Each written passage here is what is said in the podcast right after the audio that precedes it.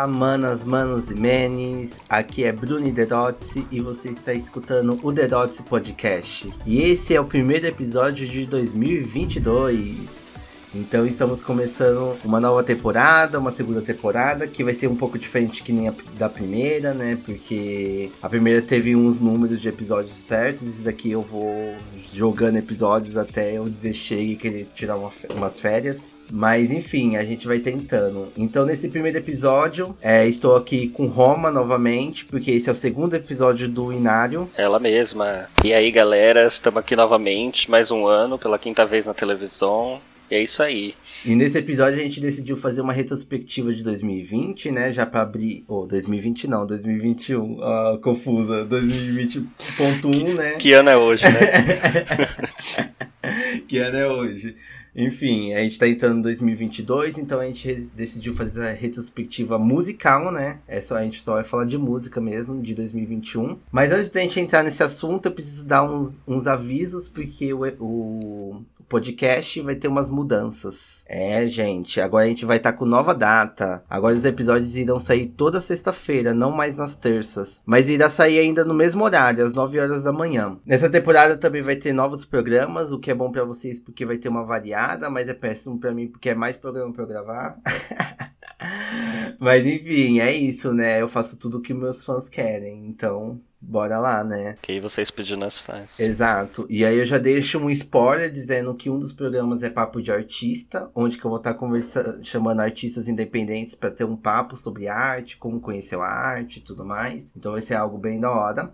E também deixando aqui, né, para vocês ajudarem financeiramente, né? O, Pix é o e-mail do podcast, tá aí nas informações do episódio. Então, quem puder dar um, uma ajuda aí, um salve financeiro, manda aí um Pix, porque também é bom para saber se tem gente interessada em ajudar, porque eu tô querendo fazer um financiamento coletivo, né? Então, para isso eu preciso saber se vai ter gente que vai ajudar. Então, eu quero organizar isso direito. Então, dá um salve aí, manda um Pix pra gente, para eu poder saber se tem gente interessada em ajudar ajudar. Falando em dinheiro também, é, peço novamente, que nem eu fiz nos outros episódios, para vocês escutarem no Orelo. É uma plataforma brasileira e é uma das únicas plataformas que paga por play. Então, cada vez que você escutar o episódio, você vai estar tá ajudando com alguns centavos. E em centavo em centavo, né, a gente consegue encher o papo. E também lá eles têm os apoios também, que seria como financiamento coletivo, então vocês podem estar tá ajudando por lá também. E por fim, é, quero avisar também que possivelmente o podcast não será mais no YouTube. Não sei ainda, estou planejando. Esse episódio provavelmente vai cair no YouTube, porque eu ainda vou manter. Mas lá tá tendo poucas visualizações e tá dando trabalho, porque como no YouTube é vídeo, é, na plataforma que eu lanço o podcast aqui, né, o Sou Som, ele acaba mandando para todas as plataformas de áudio que eu trabalho. No YouTube acaba sendo diferente, porque como eu tenho que fazer o vídeo, eu tenho que fazer a capa, coisar, subir no YouTube, então isso acaba sendo um trabalho a mais. Acaba não sendo tão interessante postar lá, porque acaba poucas pessoas visualizando, e aí acaba sendo um trabalho a mais, assim, que eu tô querendo diminuir, talvez. Então talvez não saia, talvez saia, não sei, vou decidir até lá. Enfim, gente, esses foram os avisos. Agora a gente vai entrar no episódio, ok?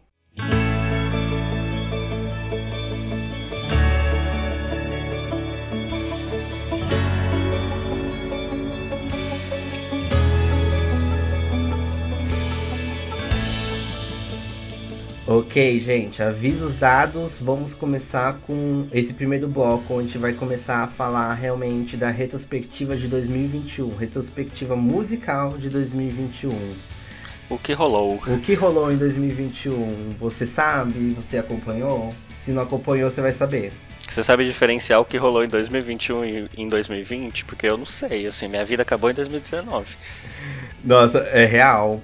Eu, eu vou ser sincero aqui, metade de 2021 eu ainda estava ouvindo música de 2020. Eu comecei a ouvir música de 2021 da metade do, do ano pra lá. Eu acho que eu não ouvi tudo. Mas é uma coisa que, eu, pelo menos eu senti assim, né, já puxando esse assunto, é, eu senti que isso aconteceu de forma geral, assim, então, pros lançamentos também. Tipo, as coisas que marcaram o ano, elas começaram a acontecer próximas da virada do semestre pra frente, assim. Tipo, o segundo semestre teve muita coisa boa e o final do primeiro teve muita coisa boa. Mas os primeiros meses, assim, não aconteceu simplesmente nada. E aí eu já não sei se é porque realmente a galera não lançou muita coisa interessante, ou se é porque a gente não tava aguentando mais esse cenário todo e nada do que fosse lançado a gente ia gostar, porque a gente tava cansada de tudo, né? Então, foi um ano, hein? Eu acho que foi um pouco dos dois. Eu acho que não teve muitos lançamentos bons uhum. mesmo no início do ano, assim. Eu pelo menos não lembro. É. Eu acho que eu não lembro de nada que foi lançado assim no início do ano. Eu não faço ideia, assim. Eu até fiz uma pesquisa, mas não lembro, assim. Porque, e, e, aí eu fiquei em 2020 mesmo, porque pra mim 2020 foi o ano musical, assim. Foi, tipo, até melhor do que esse ano, assim, foi tipo, pá. A maioria das uhum. músicas, assim, foi. foi to, até o, os piores eram muito bons, assim. Os piores álbuns. Eu ainda tenho meu apego com 2019 porque foi assim espetacular de coisas boas, mas eu acho que é, se fizer essa comparação entre 2020 e 2021, acho que 2020 sai na frente, pela quantidade de coisas boas que teve. Tem álbuns de 2021 que superam os de 2020, mas no, no geral assim, eu acho que 2020 foi um ano mais interessante. Sim. Enfim, vamos então entrar nessa retrospectiva. Vamos falar desse ano. Vamos, né? é um, é um compilado do que aconteceu, né? Porque assim, rolou muita coisa ao mesmo tempo que não rolou nada, e aí a gente pegou o, o interessante e ali. E só para vocês não ficarem perdidas, vamos dar os spoilers do que vai acontecer aqui nesse episódio. De início, a gente vai fazer uma retrospectiva, assim, falando de alguns acontecimentos, destaques dos anos, né? O que, que rolou, assim, meio numa resumida. Uhum. Talvez a gente vai deixar algumas coisas para trás. Mas é isso, né? Qualquer coisa vocês reclamam depois. Sobre isso. Depois disso, a gente vai falar nossas listas. A gente vai falar o que, que a gente gostou, o que a gente odiou, o que, que a gente achou mais ou menos. E depois a gente vai dar um. novamente falar o que achamos de 2021, né? Com mais certeza, assim, depois de, ter falado sobre tudo. E falar um pouquinho sobre o que pode vir. Ou o que pode não. O que irá vir esse ano, né? Em 2022.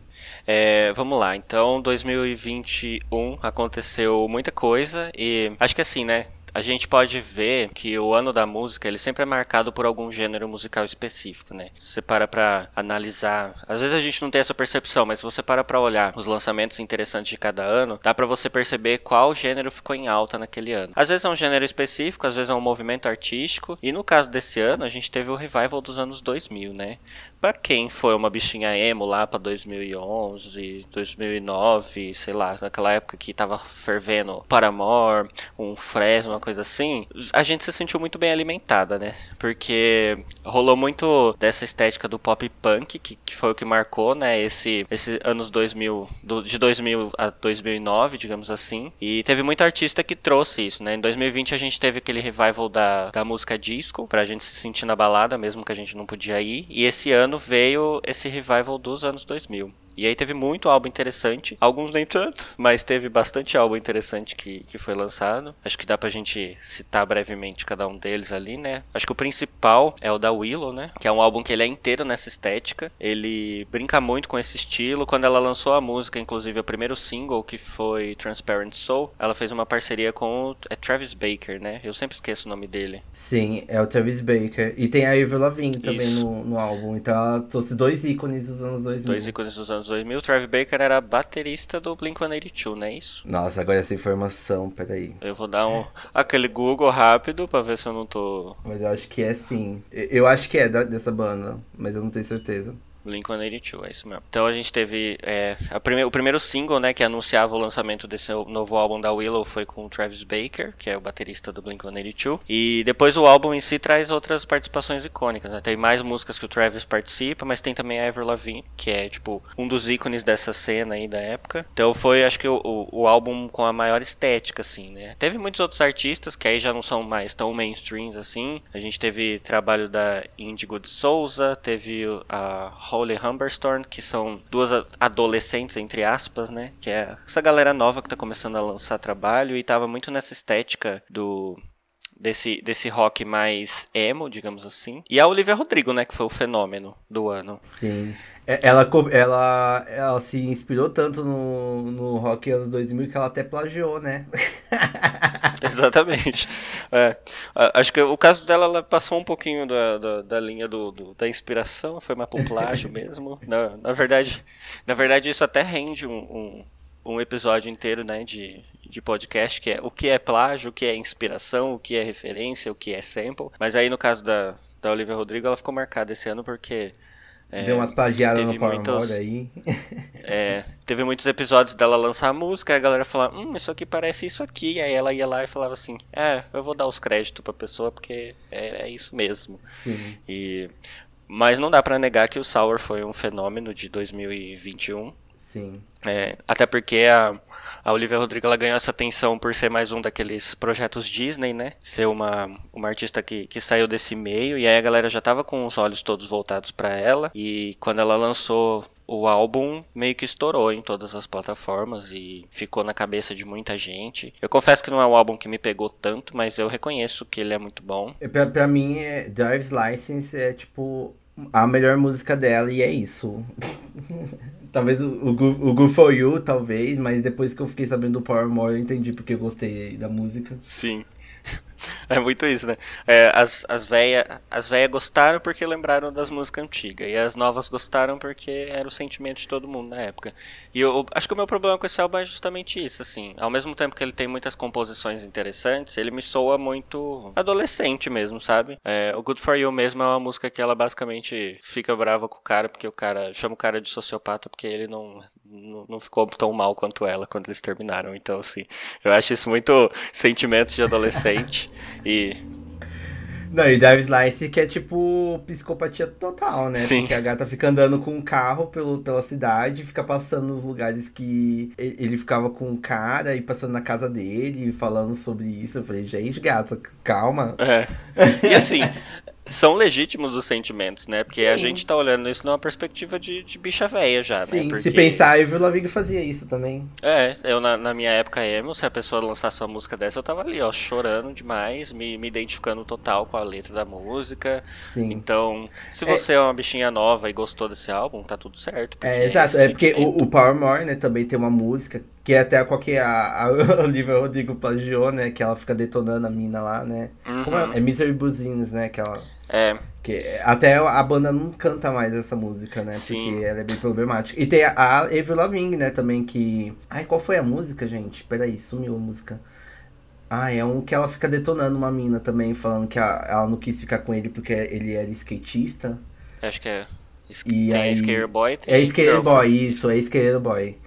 Que ela fica detonando. Eh, depois que eu fui ver, eu fui esse ano que eu fiquei lendo a letra, que eu nunca tinha prestado, parado para ler a tradução, né? Uhum. E a letra da música é praticamente ela detonando a mina, porque ela não ela ignorou o cara quando ele era skatista na escola. E aí agora ela viu ele famoso, é, aparecendo na MTV. Mas aí agora a Avril Lavigne está com ele, entendeu? E ela não vai conseguir ele. Reviravolta. Reviravolta. Eu, eu fiquei chocada até uma reviravolta. Porque ela fica cantando a música no início, parecendo que é duas pessoas opostas que vão se apaixonar. Uhum. E aí depois no final da música a gente descobre que não. Ela, tipo. é muito bom, Sim. muito bom. Mas eu acho que é, é muito desse desse momento de vida que a gente vive mesmo. O Misery Business era uma música que eu cantava igual a louca. Eu canto até só hoje. Só que Só que aí quando eu só fui me dar conta de que era uma música problemática quando eles anunciaram que não iam mais cantar essa música nos shows por conta da problemática dela. Então assim, quando a gente é adolescente, a gente tá com intensidades em outros sentimentos. Então é super legítimo a, a composição da Olivia Rodrigo nesse, nesse álbum dela. Então é, é eu acho até interessante porque é, é, um debate constante assim. Tipo, existem obras que elas não vão conversar com você, mas ainda assim você não pode negar que elas não são boas. É aquela coisa de porque que... É, é, elas estão refletindo uma geração que não é a nossa. Né? Exatamente. Né? É, tipo, é, a arte ela não é. Ela não tem a serventia de te agradar 100% do tempo. E ela não vai deixar de ser arte porque ela não te agradou. Até porque quem é você na fila do pão, né? Então, Exato. tem coisas que são boas que você não vai gostar e tá tudo certo. Exato. E bem, continuando aqui nesse assunto do revival dos anos 2000, fique sabendo que vai continuar, hein? Porque já, já damos spoilers do que, que a gente vai falar. Avril Lavigne tá voltando. Paramore está voltando. É, Therese Baker talvez vai vir alta em, em hum. produção.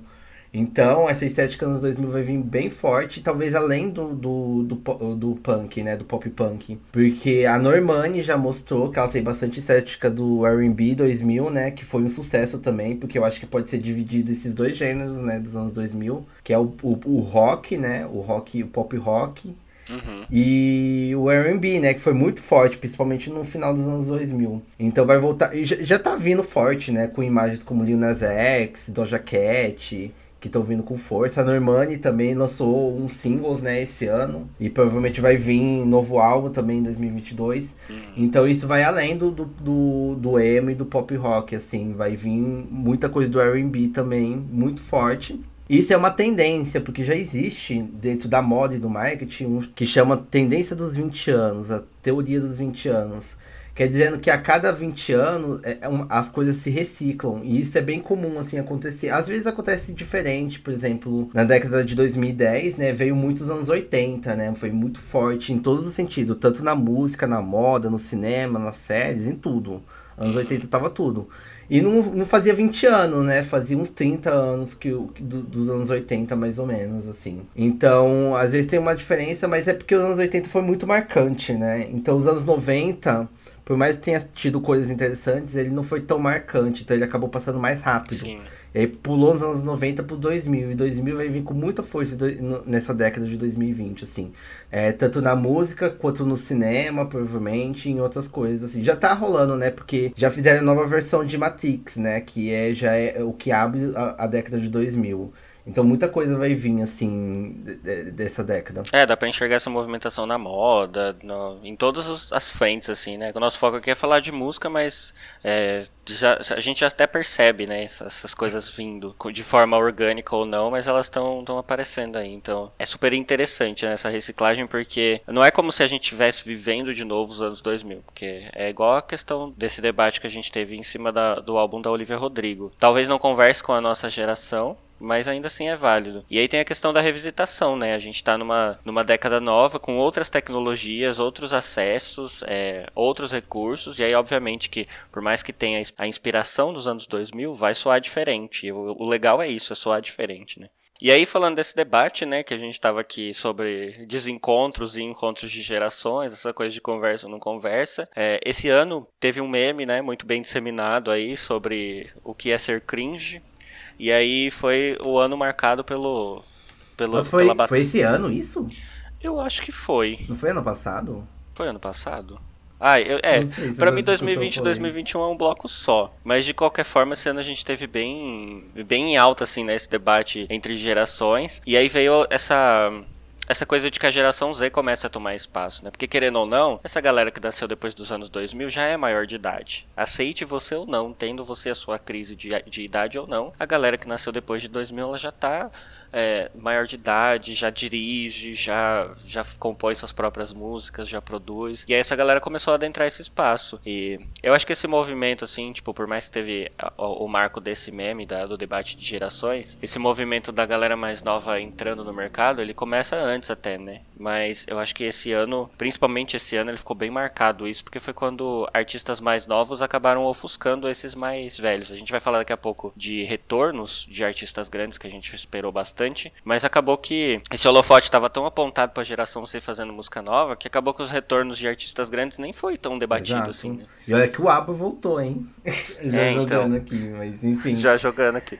Mas, é, enfim, eu tava pesquisando aqui o, a, a, o debate ridículo do cringe foi esse ano, sim. Uhum. Ai, gente, essa discussão foi tão. É, eu fiquei com vergonha. É porque eu, eu não sei se eu me identifico millennial ou se eu me identifico geração Z, porque eu nasci bem no meio do, do, do negócio, assim. Uhum. Do, dos dois. Então, às vezes, eu fico balanceado, assim, entre os dois lados. Mas eu acho que eu sou mais millennial do que geração é. Z. Obviamente, né? Mas eu fiquei com vergonha dos millennials, gente, porque eles começaram a ficar putinho com umas coisas tão sem noção, que os, as gerações só estavam fazendo umas piadinhas e as pessoas, sei lá, se gatilharam total ali, Meu Deus, foi. É, se, se você parar pra pensar que são pessoas que estão prestes a fazer 30 anos discutindo com pessoas que acabaram de fazer 18. Aham, uh -huh, é. Sabe, pelo amor de Deus. E, minha e, filha, vai. E é muito louco porque isso é uma tendência, porque quando eu era novinha também, né, que eu ficava lá. É que, na verdade, eu não defendia a Lady Gaga, mas tinha, mas tinha muita gente que defendia a Lady Gaga e os fãs da Madonna vinha, né, ficava gatilhado. Ah, uhum. como assim? Ela tá copiando a Madonna? E, e começava uma, uma discussão ridícula, assim. Eu já briguei muito. Sim. Mas é porque eu acabei virando Team Madonna, né? Eu acabei humilhando. O, eu, eu, sempre sou o contrário da minha geração. porque na época que estavam coisando. A minha geração tava defendendo a Lady Gaga, na verdade eu tava defendendo a Madonna. Mas tá tudo bem. É, e esse, esse debate ele sempre volta, né? Quando começa esse, essa transição de gerações, porque o que tá acontecendo agora é isso, tipo, os millennials estão deixando de estão perdendo o holofote para entrar a geração Z e começar a movimentar a cena artística no geral, né? Sim. E na nossa época a gente viveu isso também, que aí foi essa coisa de esse debate entre Madonna e Lady Gaga. Agora, por exemplo, a Olivia Rodrigo sendo acusada de plágio a todo momento porque ela tá trazendo coisas da, da, das décadas passadas. Então, tipo, daqui 10, 15 anos vai acontecer de novo porque vai ter outra outra geração em transição. Exato. Então é comum de acontecer. Sim, uma coisa que definiu muito é, essa nova geração, né, é o TikTok. Uhum. Porque foi a partir do TikTok que as pessoas começaram a criar os mega hits, né? O, a, os maiores hits de sucesso desse ano foi saído do TikTok. Marina Senna mesmo, né? Vou, podemos dizer aqui. Ela pode agradecer ao TikTok por isso, né? Porque. Uhum. Não, não dizendo que o álbum dela não merecia irritar, o álbum dela é maravilhoso e tal. Mas ela só ganhou esse sucesso que ela tá tendo nesse momento meteórico por conta do TikTok. É uma nova plataforma, né? Tipo, o TikTok ele não é desse ano e, e, essa coisa dos, dos hits surgirem a partir de lá também não vem desse ano. Mas eu acho que esse ano foi o ano que, mais, que isso mais ficou marcado, né? Tipo, é um novo paradigma, digamos assim, de se lançar música. E eu, de certa forma, vejo até isso como um, um um, de ter um lado positivo, porque pensando em artista independente, como o caso da Marina Senna, se você tem uma plataforma onde você consegue lançar uma música e essa música estoura a nível de você virar conhecido no país inteiro, tipo do dia pra noite, é uma boa plataforma, sabe? Porque aí você não precisa ter tanto recurso, não precisa ter tanto. A gente sabe que o mercado fonográfico ele é de gigantes, né? Então você precisa abaixar a cabeça para muita coisa para poder chegar aonde a Marina Senna chegou, por exemplo, em questão de meses, assim. Então, de certa forma, ele tem esse lado positivo positivo. Tipo, é uma plataforma nova, é um paradigma novo. Eu acho que essa crítica que as pessoas fazem de que as músicas hoje em dia são diferentes graças ao TikTok, eu não sei se faz tanto sentido porque eu sinto que essa mudança veio com as plataformas de streaming, das músicas serem curtas e ter um apelo de, de que você ouça cada vez mais. É, eu acho que isso veio um pouco antes do TikTok, né? Mas o TikTok talvez tenha escancarado. Né? E, e isso vem porque antigamente o negócio era vender álbum, né? Sim. Antigamente as pessoas têm que vender vender algo, mas hoje em dia é a música, as pessoas têm que escutar música. E quanto mais plays, mais views tem. Então, quanto mais curta, mais, mais rápido as pessoas vão ouvir as músicas. Exato. E...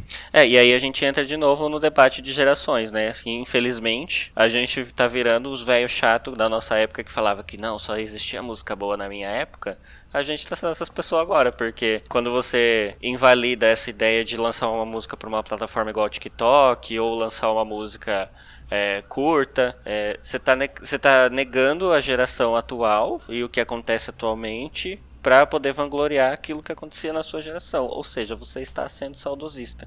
E não, não quero dizer que não cabe crítica, né? Porque tem umas problemáticas disso, de como a plataforma funciona. Mas ficar nesse debate de ai, a, a minha época era mais interessante que a sua, ai, muita preguiça. Sim. Enfim, é, já, já puxando esse assunto do TikTok, podemos falar também de, dos destaques do ano que foram destaques do ano por conta do TikTok. Não só por conta do TikTok, mas o TikTok ajudou muito, né? Uhum. Porque o, podemos dizer que os dois grandes nomes desse ano foi o Lil Nas X uhum. e a Doja Cat, né? Sim. Então, é... E esses dois foi por conta do, do, do, TikTok.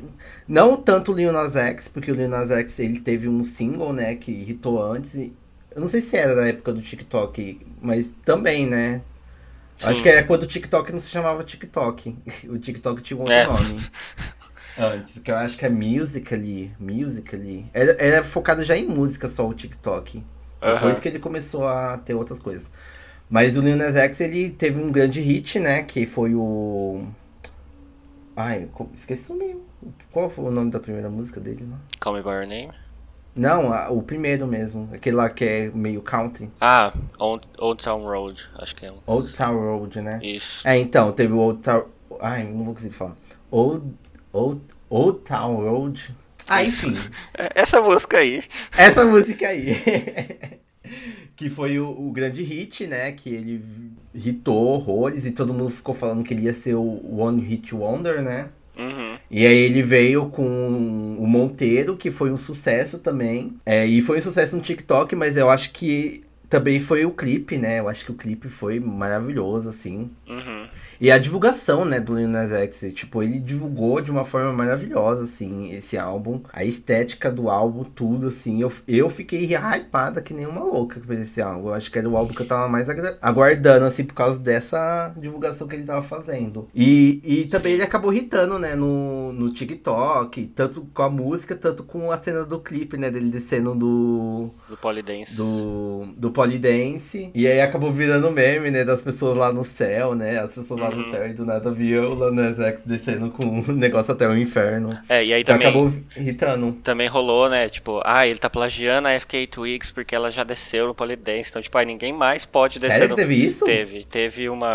Porque tem um clipe de Cellophane, né? Da, da FK Twigs. Não, sim. sim. E, e aí rolou essa comparação, porque, nossa, o Nas X está plagiando a FK Twigs. E, tipo. A, nossa, não tem nada a ver. Eu acho que ela até se, chegou a se pronunciar sobre isso. E ela falou basicamente, mano, o cara é interessante. Tipo, tá, tá fazendo uma cena muito foda aí, que é ter uma pessoa negra e, e viado, viado, viadíssimo, assim, afeminadíssimo, sabe? Nessa cena machista que é o rap. Então, tipo, que discussão que vocês estão querendo levantar com ficar falando que ninguém mais pode descer no Polydance, porque aí agora, a partir de hoje, todo mundo vai plagiar a FK Twix. Ai, sim. E, e o Lil Nas X teve muito boicote, né, da cena do, do rap, né? Porque uhum. ele mesmo falou, teve até uma discussão quando teve um rapper branco, né, numa das músicas aí, eu não sei o nome dele agora, enfim, foda-se. Mas teve uma discussão, né, que chamaram, que falou, ah, você não chamou os rappers negros e tal.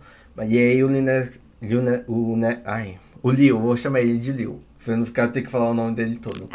o Leo, né, o meu marido, falou que falou que os rappers ele, teve, ele, teve, ele convidou alguns rappers, mas muitos não é, não quiseram porque ele era muito gay, sabe? Ele, ele adotou muito né, essa estética queer, né, uhum. nos clipes e tal. E teve muitos rappers assim que não, não aceitou. E não, não necessariamente só porque eles são negros e tal, não tem nada de diferença. Mas teve vários rappers assim, com grandes nomes que ele chamou, e aí eles negaram, e aí acabou sendo aquele outro que ele aceitou, e até, né, é, adentrou mesmo, né, no clipe e tal, fez performances e tal. Então, e aí teve as mulheres, né, as rappers mulheres foi as mulheres foi mais é, que apareceram, né? Que teve amiga, né? Também que apareceu Sim. lá no álbum.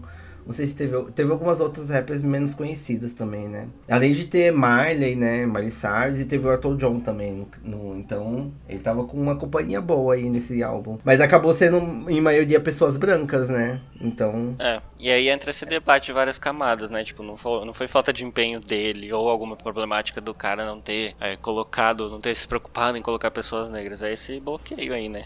Sim. E, enfim, a Doja Cat também, né? Já falando dela, ela. Eu acho que ela já foi mais por causa do TikTok. Claro que ela já tinha, né, singles, assim, que já deram sucesso, né? Que foram. Uhum. Chamativos antes, mas eu acredito que foi quando as músicas dela começou no TikTok, assim, que a carreira dela fez um boom, assim, né? Subiu. Totalmente, assim. Eu lembro muito da, da Doja Cat ser famosa entre os que conhecem, sabe? Aquela Sim. coisa bem de nicho, assim. Eu lembro daquele Beach I'm Macau dela, que é famosinho até a página 10. E ela tinha esses clipes no YouTube e ela era meio conhecida por uma galera muito nichada por conta da, da excentricidade das coisas que ela fazia. E aí ela lançou Juice, e aí acho que foi o que? Dois, três anos depois, é, essa música hitou no TikTok. E aí a partir disso ela virou essa, essa gigante que todo mundo conhece hoje. Acho que até rolou ela falando num debate sobre essa fama que ela atingiu hoje, que era algo que às vezes ela reflete, ela, ela nem sabe se ela queria ter tudo isso por conta da, da falta de privacidade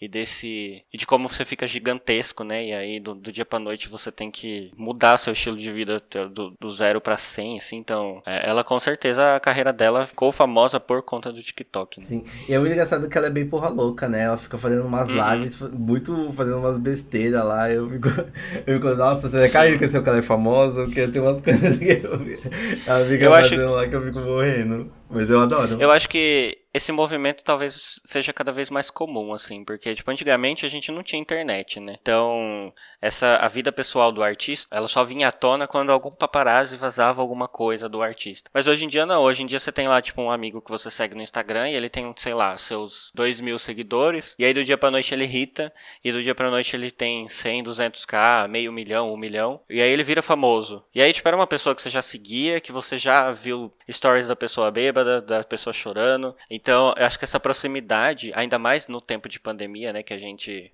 faz tudo online, é, vai ser, eu sinto que vai ser cada vez mais comum, assim, da gente ter artistas mais humanizados, e o que eu acho até bom. É, assim. Eu acho da hora também. Bom, e aí outra coisa também que a gente viu bastante acontecer esse ano, né, foi esses retornos e despedidas, né? Teve muito artista que a gente aguardava já e, e finalmente retornou. Muitos artistas que pegaram a gente de surpresa com seus retornos e também teve muitos fins tanto fins de bandas que anunciaram fins, artistas que anunciaram que vão dar uma parada, quanto perdas que foram muito lamentáveis, né, de, de artistas que a gente se inspirava muito, ou que marcaram uma geração e a gente não pode nem discutir sobre isso.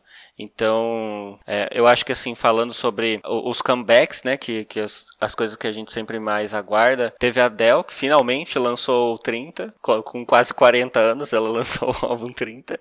Era um álbum que a gente estava esperando, acho que pro ano passado, se eu não me engano, né? Mas aí por conta da pandemia ela deu uma esticada. Eu lembro que até rolou. Eu não sei até que ponto isso é boato ou verdade, mas eu acho que eu tô mais pendido a achar que é verdade. Rolou um, um negócio de que as pessoas iam correr para lançar álbuns antes dela, porque quando a, Adele, quando a Adele lançasse, todo mundo ia ser engolido, né? Então. É, mas, mas isso era uma tendência, porque a Adele ela sempre foi conhecida por rapar, né? Quando ela lançava hum. o álbum, os álbuns ela ia lá pro topo, vendia horrores e ela desmancava qualquer pessoa que lançasse, comiu no Grammy, né, e tudo mais. Sim, e, e aí teve essa questão de que ela lançou os três primeiros álbuns muito próximos, né, relativamente próximos um do outro, e aí quando veio 30 teve esse ato todo grande, assim, então tinha muita gente é, com a expectativa lá em cima para esse álbum que ela lançou. E a gente pode falar um pouco mais dele depois, se ele supriu as expectativas ou não. E aí, falando dos artistas que pegaram a gente de surpresa, eu acho que teve o retorno do ABBA, né? 40 anos depois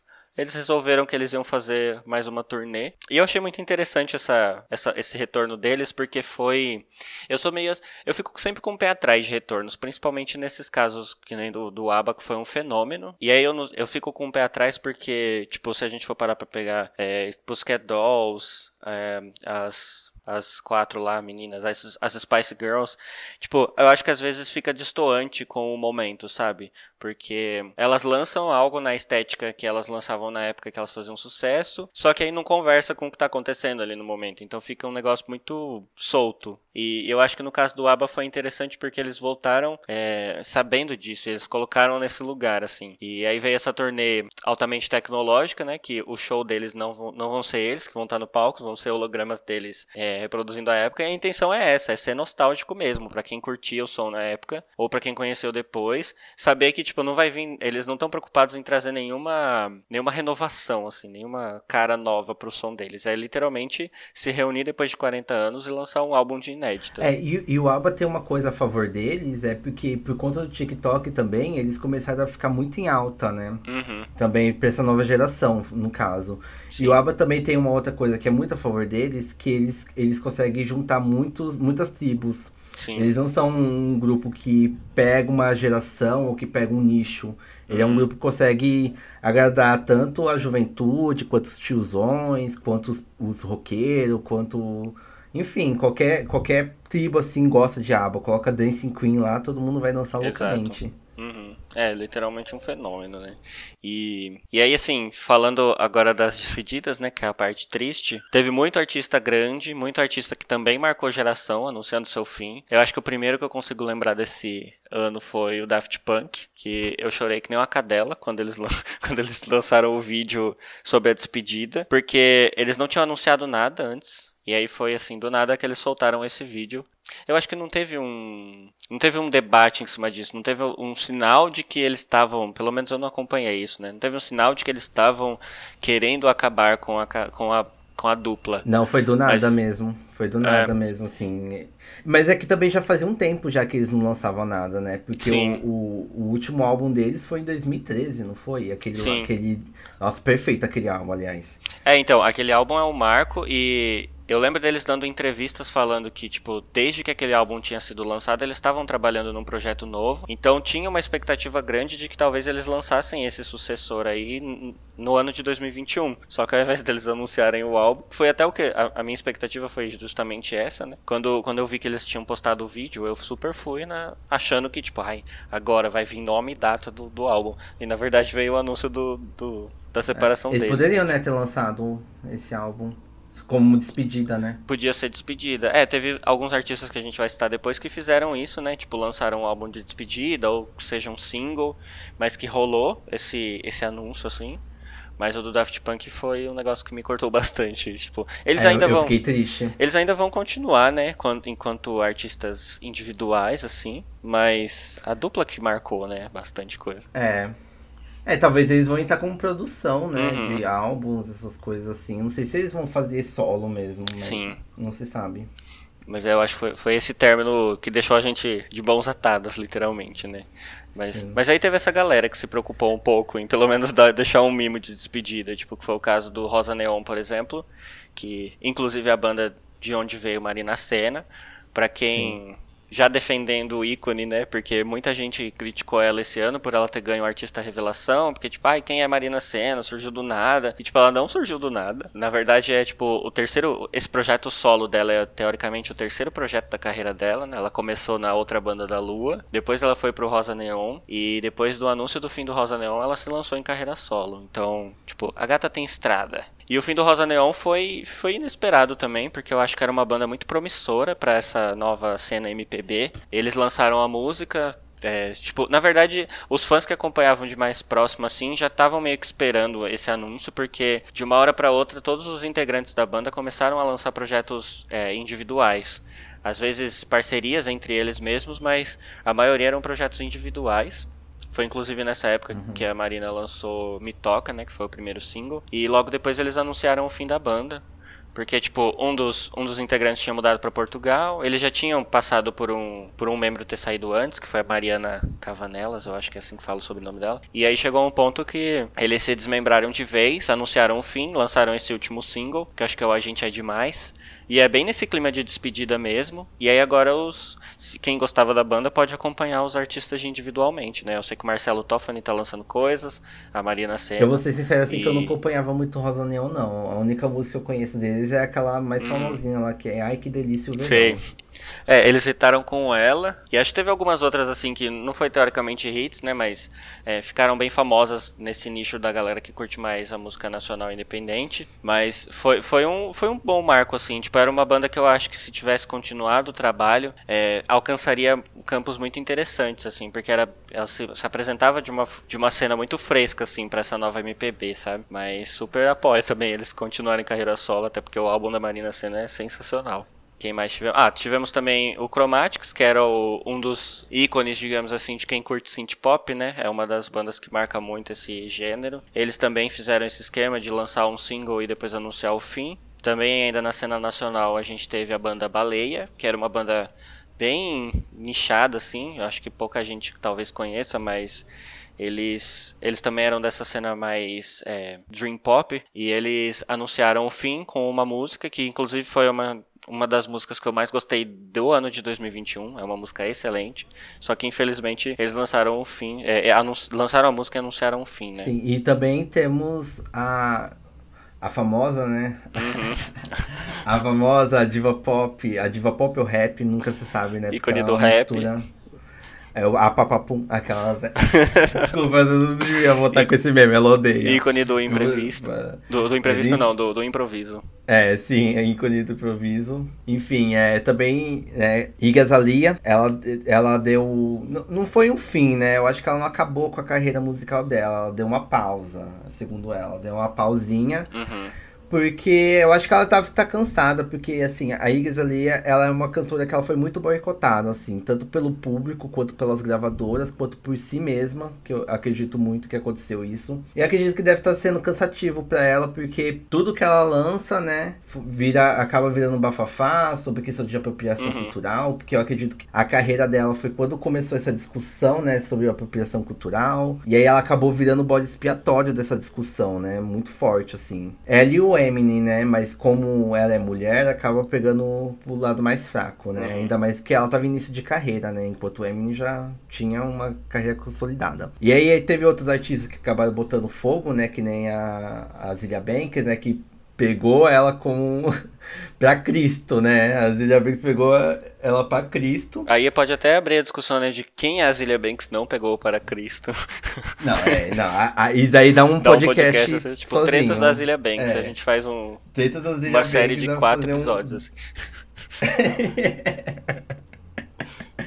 é bem isso, porque mas eu defendo a Zilia Banks. Ah, eu passo tá? pano total. Aliás. Levanta os pezinhos e eu tô passando pano. Mas enfim, aí a Iggy lançou um álbum, né? No em português é o fim de uma era, né? Já dando esse tomzinho de, de fim melodramático. E ela fez uma divulgação muito massa, assim, de neon e tudo mais, assim. Lançou clipes super bem produzidos. Porque na verdade a Iggy ali é uma coisa que a gente pode dizer é que ela faz clipe bem produzido, né? Uma coisa que ela não erra é em clipe. Mas aí quando ela lançou o álbum, né? Eu vou deixar essa parte para depois, mas né? não foi, não foi assim, né? Pra um álbum que era pra dar uma pausa na carreira, eu senti foi meio fraquinho. É.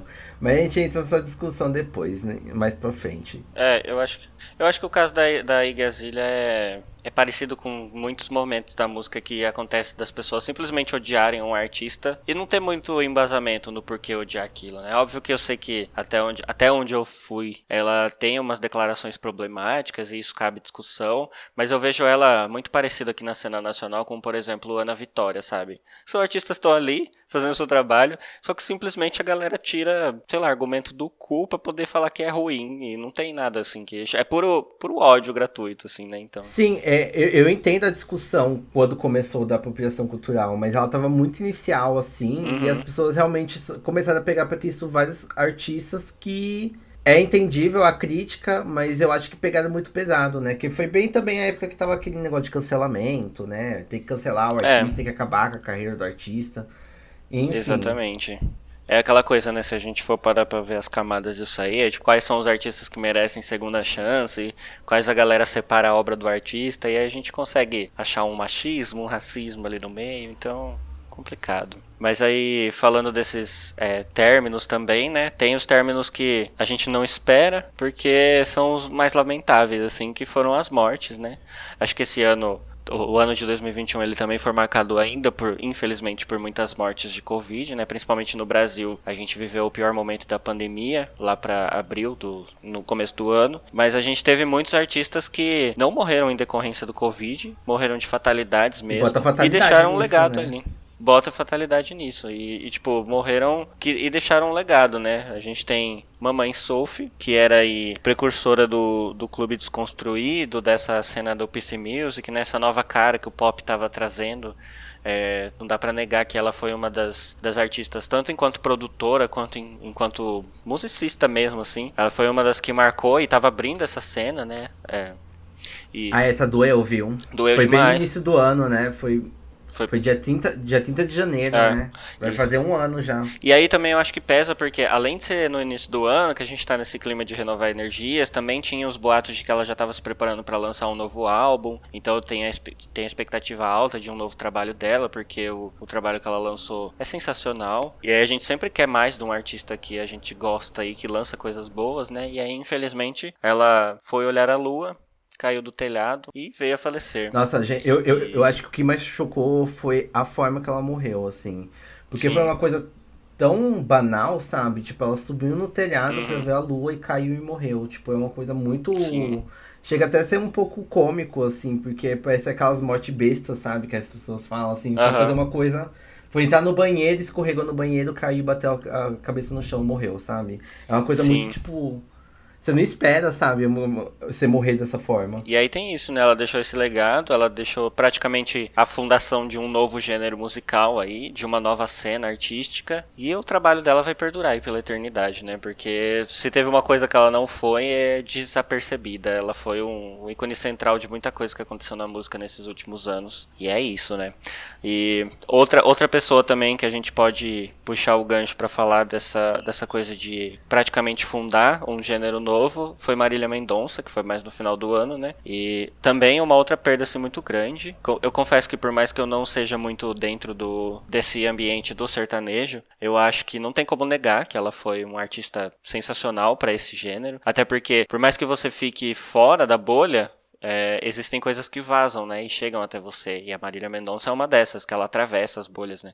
Dá pra dizer até que ela é uma dessas artistas que é tipo o ABBA que reúne várias tribos, independente do, do gosto musical da pessoa. E, e, ela foi uma das precursoras aí do feminejo, que trazia essa ponta de esperança, né, porque eu acho que o sertanejo é sempre um, um gênero que a cultura dele é muito problemática, e eu acho que o feminejo trazia essa refrescada na coisa, uma pontinha de esperança de que as coisas poderiam mudar, e aí logo depois veio essa cena do pocnejo, né, então então, talvez até por influência do feminejo, por ter aberto esse espaço para novos debates, né? num gênero que é tão fechado. Infelizmente, ela faleceu. Eu acho que no caso dela foi em decorrência dessa pressão artística, né, que todo ícone sofre. E ela acabou sofrendo um acidente de avião. E aí, quando você para pra pensar, é tipo: é, são falhas que uma pessoa que tem uma vida, entre aspas, normal não cometeria, né? Tipo, você não vai pegar um jatinho que não foi revisado. Mas no caso dela é exigência, né? Então, tipo, ela tem que estar nos lugares, ela tem que fazer muita coisa, ela tem que se manter ali. E acaba que você põe a sua vida em risco para poder fazer parte disso. E infelizmente, às vezes acontecem fatalidades. Sim, é bem triste mesmo. E, é, e é, é mais triste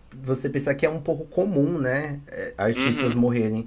Temos diversos artistas, tanto brasileiros quanto internacionais, que morreram por decorrência de queda de avião, né? Tem o, o Mamonas Assassinas, teve a, Ayala, né? Também, que teve essa decorrência. Tem outros artistas também, mas até mais recentes, mas agora tá assumindo os nomes na cabeça. Mas é bem comum isso, e é bem. E, e trouxe uma discussão, né, sobre essa coisa da pressão. Eu, eu, lembro de ter lido um texto falando sobre essa questão de como essa pressão artística, né, do, dos artistas terem que tá, fazer cinco shows numa, num final de semana, sabe? E, pra, e como chegar nesses espaços só tem de avião, né? Porque uhum. não tem como você ir de, de carro e fazer cinco shows no Brasil inteiro, sabe? Então acaba indo para essas questões, esses aerotáxis, né? Que chamam. Sim.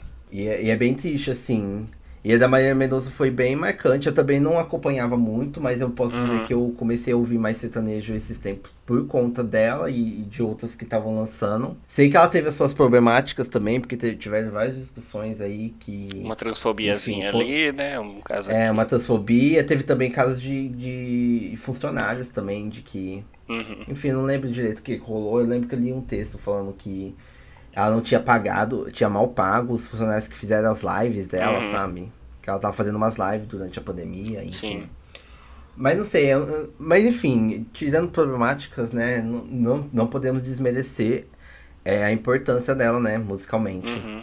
E já puxando também para uma outra perca, essa pessoa, né, o MC Kevin, que faleceu no meio do ano, é, ele, ele ainda estava em início de carreira, né? Ele, ele, mas ele já tava dando burburinho, né? Ele já era uma uhum. pessoa que já tava dando burburinho no, no meio do funk, né? Ele tava, ele tava crescendo. E, e a morte dele também foi uma forma meio trágica, assim, também, podemos dizer.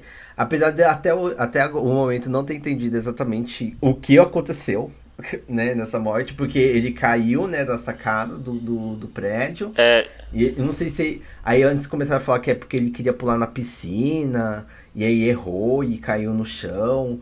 Aí depois começou o negócio da traição, de que a mulher dele, a Deloane, né, que acabou ficando famosa, enfim. Uhum. Até... Vai se, vai se, vai se tratar garota. É, vai... Enfim. e aí, né, falar que ela ia, queria invadir o, o, o, prédio, né, o apartamento onde ele tava, com umas prostitutas, e ele tentando escapar pra esposa dele não ver, ele, ele tentou passar uhum. pela sacada e caiu. Eu, eu não sei se, eu acho que tá, né, em trâmite isso, né, esse, essa, essa, esse julgamento, julgamento para entender exatamente o que aconteceu. Não sei se saiu um laudo oficial, Porque eu vou ser sincera que eu não acompanhei. Uhum, ainda tá. É, foi um, foi um Mas... caso que eu fiquei meio, meio aquém, assim, também. Porque é isso, né? É um caso controverso. Eu acho que toda vez que acontece a morte de um artista grande, não que o MC Kevin fosse grande, mas eu acho que o, o escândalo que envolveu a morte dele acabou tomando proporções grandes, assim. Sempre rola, né? A galera aí desenterrando procedentes e de quem a pessoa era para poder debater coisas. Eu lembro que aconteceu muito isso com o David Bowie, que saíram vários podres dele logo depois da, da morte. É, Michael Jackson também teve isso. Então, tipo, não comparando, de novo, não comparando que o MC Kevin tem a mesma magnitude dos dois, mas parece que rola esse movimento que é comum da galera ir escavando a vida da pessoa para poder saber se a gente lamenta a morte ou se a gente fala, não, mereceu mesmo, sabe? Então, eu acabo até ficando meio alheio a isso por conta de não achar essa discussão muito. Tipo, não, não me faz muito bem, sabe? E, e eu acho que se, se tem uma palavra para descrever essa morte dele foi controversa, porque até hoje não se sabe direito o que aconteceu, não se sabe direito se ele foi certo ou foi errado, se as pessoas lamentam a morte dele ou comemoram, então ficou, ficou meio no limbo isso, né? E bem, saindo desse assuntinho, tá? Meio mórbido, assim, né? Meio mórbido, vamos falar de coisas boas, né? Vamos falar de Britney Spears que conseguiu a sua liberdade finalmente. Esse ano foi marcado, né? Desde 2019 tá essa briga por conta dessa curatela da Britney. Desde 2019 não, né? Agora que tá saindo os podres. Uhum. É desde quando ela começou em 2008, assim que ela tá tentando se livrar disso, né? Mas Sim. foi em 2019 que começou o Free Britney, toda a discussão em volta da curatela. Saiu dois documentários esse ano do New York Times, que é muito bom. A aconselho a assistirem para vocês entenderem melhor. É, eu estarei fazendo um episódio sobre a Britney Spears no Retrato Falado, já dando spoiler. Já fica aí que vai ser muito melhor debatido, com muitos Sim. mais detalhes, porque realmente isso rende um episódio Não, inteiro. Não, só o assunto da curatela dura um episódio inteiro, assim, de duas horas. Uhum. Mas aí eu vou acabar falando sobre a carreira toda dela. Então vocês vão entender o início de carreira, como ela já dava resquícios do que ia acontecer e tudo que aconteceu em 2007 até agora. Mas enfim, o que a gente quis citar aqui na retrospectiva foi que ela finalmente conseguiu se livrar, né, dessa curatela do pai dela. Uhum. E parece que ela vai conseguir definitivamente sair, né? Porque em setembro ela tinha conseguido tirar o pai. Mas aí agora em novembro ela, ela conseguiu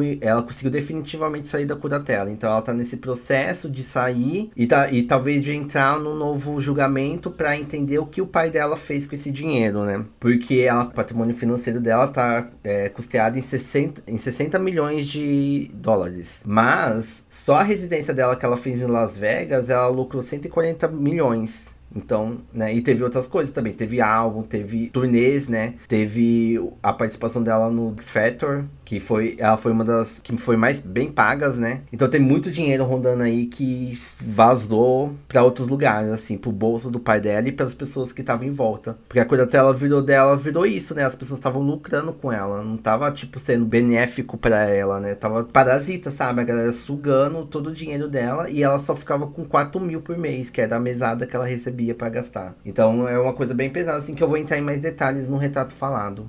É, eu acho que meio que nessa onda, assim, tá, obviamente que não nessa mesma magnitude, mas a gente teve algo parecido com a Taylor Swift, né? Ela começou a regravar os álbuns dela em 2021 e o debate é bem parecido, tipo, teoricamente, os álbuns antigos dela, eles não pertencem a ela, né? Ela assinou um contrato quando ela foi lançar esses álbuns, e isso é uma coisa que é muito comum de acontecer no mundo artístico, que é quando você assina contrato com uma gravadora, é como se você perdesse o, a propriedade intelectual daquilo, né? Então, tipo, todos os arquivos, as masters, as demos e todas as coisas que você grava, elas não são suas, elas são da gravadora. E, e aí ela não, não faz nenhuma renda em cima daquilo, porque passa a não pertencer com ela. A partir do momento que ela quebra o contrato, que foi o que aconteceu, ela perde o direito de, de receber qualquer, qualquer fundo financeiro através daquilo. E aí ela relançou até então o Fearless e o Red, que na minha opinião o Red é um dos melhores álbuns da carreira dela. Concordo. E o interessante é que ela não, ela não só regravou eles nessa perspectiva de que ela tá agora, mas ela também deu uma repaginada em algumas músicas, o que eu achei bem interessante. É, All Too Well, que acho que é a música que a galera mais fala que é uma das melhores composições da carreira, ganhou uma versão aí de mais de 10 10 minutos.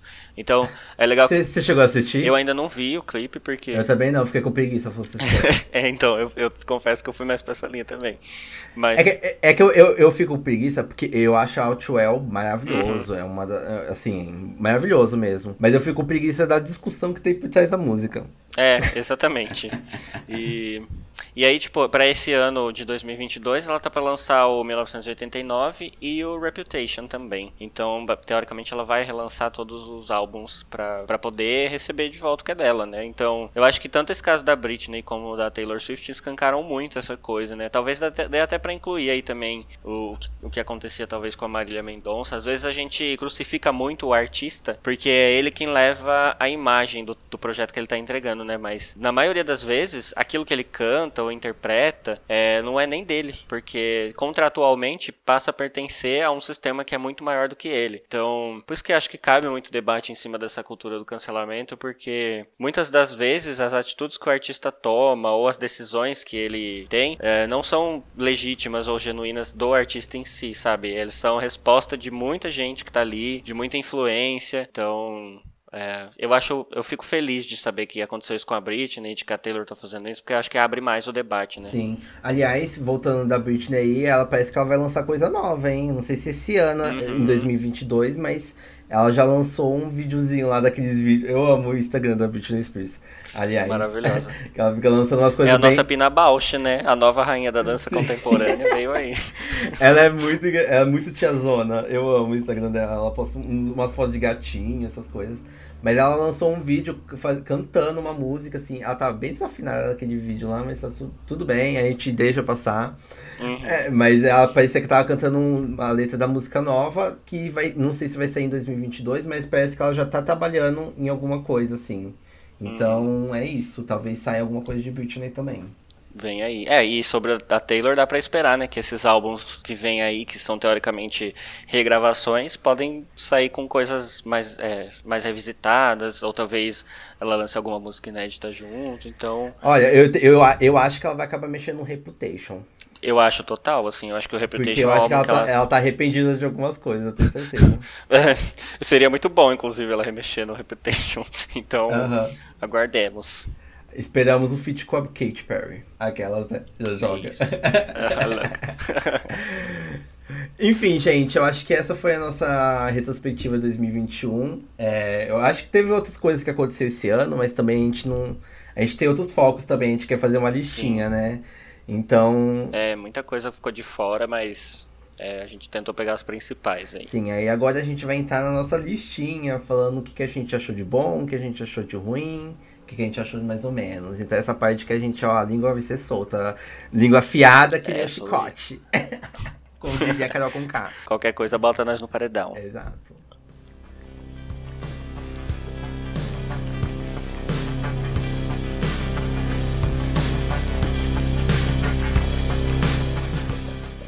Bom, galera, então chegou o momento, né? Porque, como diria a Dona Delo Russo, o, o trabalho da bicha é criticar. E aí, se você não faz a sua listinha de álbuns do ano, você não tá sendo viado o suficiente. Então, a gente aqui, no papel de viado, vamos fazer a nossa lista de melhores, piores e, e álbuns que a gente achou só medianos, assim, né? De novo, eu acho que vale lembrar que 2021 foi um ano é, não tão movimentado quanto foi 2020, né? Acho que até talvez por sequelas da pandemia, assim. Não que a gente já tenha saído dela, mas nesse primeiro momento onde a gente estava ainda aprendendo a lidar com as coisas, tudo foi muito afetado e isso surtiu mais efeito é, no, no, nesse ano, né? É sim, então... total, porque 2020 ainda, é, a maioria das produções de 2020 já estava em produção em 2019, né? Sim. Então eles não sofreram tanta tanta mudança drástica assim, né? Uhum. É, a maioria, maioria, não a maioria, né? Mas grande parte dos álbuns desse ano talvez foram feitos em, em momentos pandêmicos. Outros foram adiados, Sim. né? Então também. É. Eu acho que inclusive dá até para fazer uma separação de eu sempre gosto de separar a cena internacional da cena nacional e eu senti que a movimentação foi um pouco contrária, assim. Tipo, em 2020 a cena nacional foi muito mais afetada com a pandemia, porque eu sinto que aqui as produções lá são mais imediatistas, digamos assim, né? Porque a galera não tem muito recurso, né? A cena nacional é praticamente inteira independente. Então, muita coisa ficou dependente de como ia se, se suceder a pandemia e acabou que a cena nacional foi muito prejudicada em 2020 e 2021 foi o contrário, a gente teve mais movimentação, só que aconteceu o contrário na internacional. Na internacional 2020 ainda foi ok, 2021 foi um pouco mais capenga, digamos assim. E eu sinto que as coisas começaram a acontecer nessa virada entre um semestre e outro, de junho, julho, mais pra frente, assim. Ah, mas aí então a gente vai fazer nesse bloco aqui uns três subblocos, digamos assim. A gente vai falar dos álbuns que foram ruins, que e aí depois a gente vai falar dos álbuns medianos. E aí a gente vai guardar o melhor pro final e falar quais foram os nossos álbuns favoritos de 2021 no final desse bloco. É isso. E você quer começar a falar dos seus álbuns ruins? Posso falar, posso falar. Bem, gente, o primeiríssimo. É claro, é, ó, gente, esse primeiro álbum aqui, ele não é o pior álbum do ano, ele é o pior álbum da década, talvez do século, sabe? É, é, é um álbum que eu ouvi só pra falar mal, porque eu já sabia que era ruim. Eu só ouvi pra falar mal e aí quando eu ouvi eu concordei. E é isso, gente. Não tem, não tem como salvar. É o álbum da Juliette. Berro. Nunca foi sorte, Juliette... sempre foi Deus. Não, primeira. É. eu, eu engoli esse álbum com farinha. Muita farinha, ainda assim não desceu. Muita farinha. E não desceu, engasguei. Mas enfim, é, gente, primeiro que Juliette foi, né, a, o, a grande tendência do ano e foi o maior surto do ano possivelmente, eu acredito, assim, eu coloco ela como o maior surto do ano. Uhum.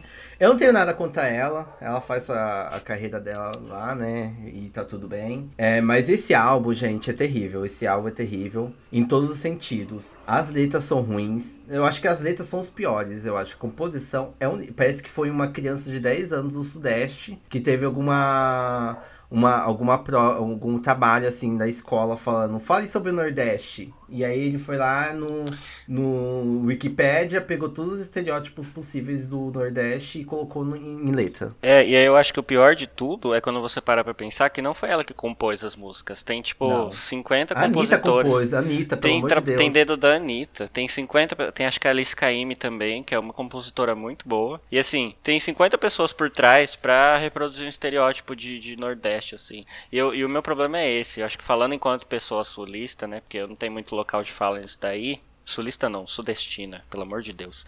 É, eu não tenho muito local de fala nisso daí. Amor. É, não tenho muito local de fala nisso daí, até porque, né, eu não, não sofro dessas opressões. E aí a gente tem que tomar cuidado para não parecer xenofóbico também. Mas eu não sinto que não gostar desse álbum é uma questão de xenofobia. É uma questão de que o álbum não funciona mesmo, sabe? Ele é raso muito raso, é extremamente raso. E é umas rimas desconexas, é, parece meu caderno de poemas da quinta série, sabe? Essas frases assim, tipo, ah, a gente fica até mais tarde, nunca foi sorte, sempre foi Deus. E o pior de tudo é que funciona. E aí eu acho que é, é onde entra essa questão. Tipo, não dá para negar que esse álbum foi um sucesso, porque a fórmula que ele foi criado foi para ser um álbum de sucesso. Quando eu ouvi pela primeira vez Diferença Mara, eu fiquei, mano, eu odiei essa música e ela vai estourar tanto que vai ser insuportável ligar a rádio e ouvir ela tocando toda hora. E foi o que aconteceu. Porque é um Eduardo e Mônica versão nordestina e funcionou, assim. É, mas eu acho que também é que teve também o, é, o sucesso do, do ódio. Uhum. Porque teve muita gente que colocou, botou a música, que nem eu, uhum. né? Pra falar mal. Sim. e aí acabaram é, fazendo, tipo, memes, né? Jogando memes de, de ai, ah, como essa música é ruim. E isso acaba fazendo a música ganhar mais espaço, né? Porque aí Exato. as pessoas vão divulgando mesmo no ódio, a música vai ganhando proporções maiores, né? Então acaba. Mas eu não acho que o álbum foi um sucesso, assim. Né? De sucesso de tipo. Ai, as pessoas gostaram, foi bem sucedido, é, assim. Bem sucedido foi porque as pessoas eu, ouviram horrores, né? Então. O que eu vi, assim, de, de fora da bolha, o que eu consegui acompanhar foi que é, essa música Diferença Mar, ela foi altamente tocada em todas as rádios do país. E, e aí entra esse ponto. Mas tem o jabá também, né? É, exatamente. A rádio é muito jabá. Rádio é muito jabá. E aí tem esse ponto, justamente, né? É, a Juliette, ela vem desse dessa figura imaculada que criaram dela no reality show e o que eu acompanho muito da, das pessoas que ainda acompanham ela depois do programa é que tudo que ela faz é perfeito. Não cabe se discussão, assim. Tipo, qualquer coisa que ela faz é maravilhosa. Se ela apresenta um programa, ela apresenta muito bem, ela é humilde. Dá até canseira de ver, porque assim, eu vejo ela apresentando uns quadros da Multishow e ela faz o que todo apresentador faz. Só que todo mundo nos comentários do vídeo fala: Meu Deus, como é maravilhosa. Parece robôs do Bolsonaro, sabe? É tipo, Sim. todo mundo compra é o marketing muito que criaram dela. É. é a persona, vem, conseguiram vender muito bem a persona. Eu acho que um dos méritos da Juliette não é nem ela, é tipo as a pessoas assessoria. que estão por trás dela. A assessoria dela, que foi muito boa, assim, de, no, no, desde o BBB, assim. Uhum Desde o BBB, é, foi muito boa. E, enfim, mas também para não falar que eu tô aqui metendo pau ao uhum. rodo, né? Vou falar uma coisa positiva. A questão é, você votou nela para ganhar o Big Brother? Não. eu também não. Não. Pra mim, a Carol com cara nunca errou. Eu defendi Exatamente. a Carol até a hora que ela Mama saiu. Sitters. E assim o podcast vai ser cancelado. Dizer, uma coisa que eu posso dizer é que eu não fui a pessoas que se arrep... que começou a gostar da Carol com K depois. É... Eu sei que ela errou lá no, no BBB em várias paradas, mas eu defendi ela até a hora que ela saiu. E eu não achei que ela devia ter saído daquela hora. Eu não me decepcionei porque eu já sabia da fama dela antes também. Então, assim, eu, eu também, esperava é, sim, aquilo. eu também conhecia. Mas enfim, mas voltando pro lado positivo que eu ia falar, né? Eu gosto da voz da Juliette. Eu não acho a Juliette canta mal. Eu não acho que a Juliette canta mal. Não. Mas eu acho que ela precisa estudar mais. Estudar uhum. mais a, a, o, o, o, a potência vocal dela, entender a voz dela, ver onde que ela pode chegar e fazer um álbum mais trabalhado, né? Porque o álbum foi lançado, não lembro quando foi, mas não fazia meses, né, de que ela saiu do BBB. Então o álbum foi feito às pressas, sabe, nas coxas. Ela poderia ter trabalhado. As pessoas, ela queria, é, provavelmente o marketing dela queria lançar esse álbum logo porque ela já tava hypada com o nome alto. Então tinha que aproveitar que o nome dela tá em, em tendência do novo BBB, né? Que aí o novo BBB começa, todo mundo vai esquecer da Juliette. Exato.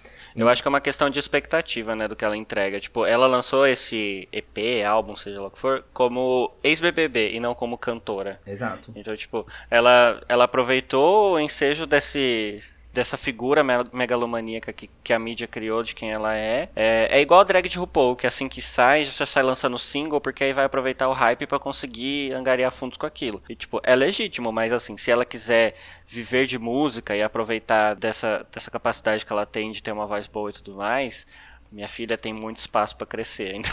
Exato. Que também não é um bicho de sete cabeças, não é música não é um dom que você tem e você uhum. vai se você trabalhar e estudar, você consegue fazer algo da hora. E Sim. eu acho que eu acho, eu acho que isso é possível da Juliette se ela começar a tirar essa mediocridade. Uhum. É, e, enfim, e, e, ir mais a fundo, sabe? Que, sair desse estereótipo de Nordeste que foi criado em cima dela e ir além, sabe? Uhum. É, e tipo, é, espaço para crescer ela tem, porque o mais difícil na música é você ganhar espaço. E ela já tem espaço é. midiático suficiente para poder conseguir lançar E dinheiro, né? Porque e o dinheiro. dinheiro que essa mulher tá ganhando. E dinheiro, Que além, além de ter ganhado o prêmio do BBB, ela tá ganhando horrores com propaganda, com uhum. várias fitas. Mas enfim, vamos continuar aqui, senão a gente vai vamos. ficar é, Juliette virou, virou podcast falar mal da Juliette. É. É, tá, eu vou passar. Você vai falar o seu ou já fala um. Não sei. Não, pode ir. Tá. A gente vamos fazer num, uma match pau e um de cada vez. Tá. No meu caso, é, eu sinceramente, quando eu fui pensar na lista de piores álbuns do ano, eu tenho eu geralmente não ouço álbuns que são muito ruins, assim. Eu acompanho muito esses sites que são agregadores, assim. Então, tipo, geralmente o que eu ouço é coisa que eu tava esperando de algum artista que eu gosto muito, ou álbuns que eu vejo a galera, tanto a galera quanto a crítica falar muito bem. E aí eu paro pra ouvir, porque se estão todo mundo falando bem é porque realmente é interessante.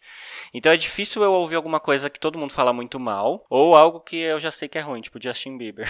então, é, o que eu coloquei aqui na categoria de álbuns ruins foram álbuns que eu tava. Eu criei uma expectativa em cima, ou que eu tava esperando muito esse lançamento do artista. E assim, além de não ter suprido minhas expectativas, tem muita falha, assim. Tipo, porque uma coisa é o álbum não ser bom porque não supriu suas expectativas, outra coisa é ele não ser bom porque tecnicamente e comercialmente ele não funciona também. Eu acho que o primeiro que dá pra citar aí é o da Casey Musgraves, que ela lançou o Golden, Golden Hour, né? Que foi o álbum que foi até pro Grammy, indicado e tudo mais. Eu, eu conheci ela nessa época. É, eu confesso, inclusive, que esse álbum dela demorou para bater em mim, porque eu não sou muito fã da música country.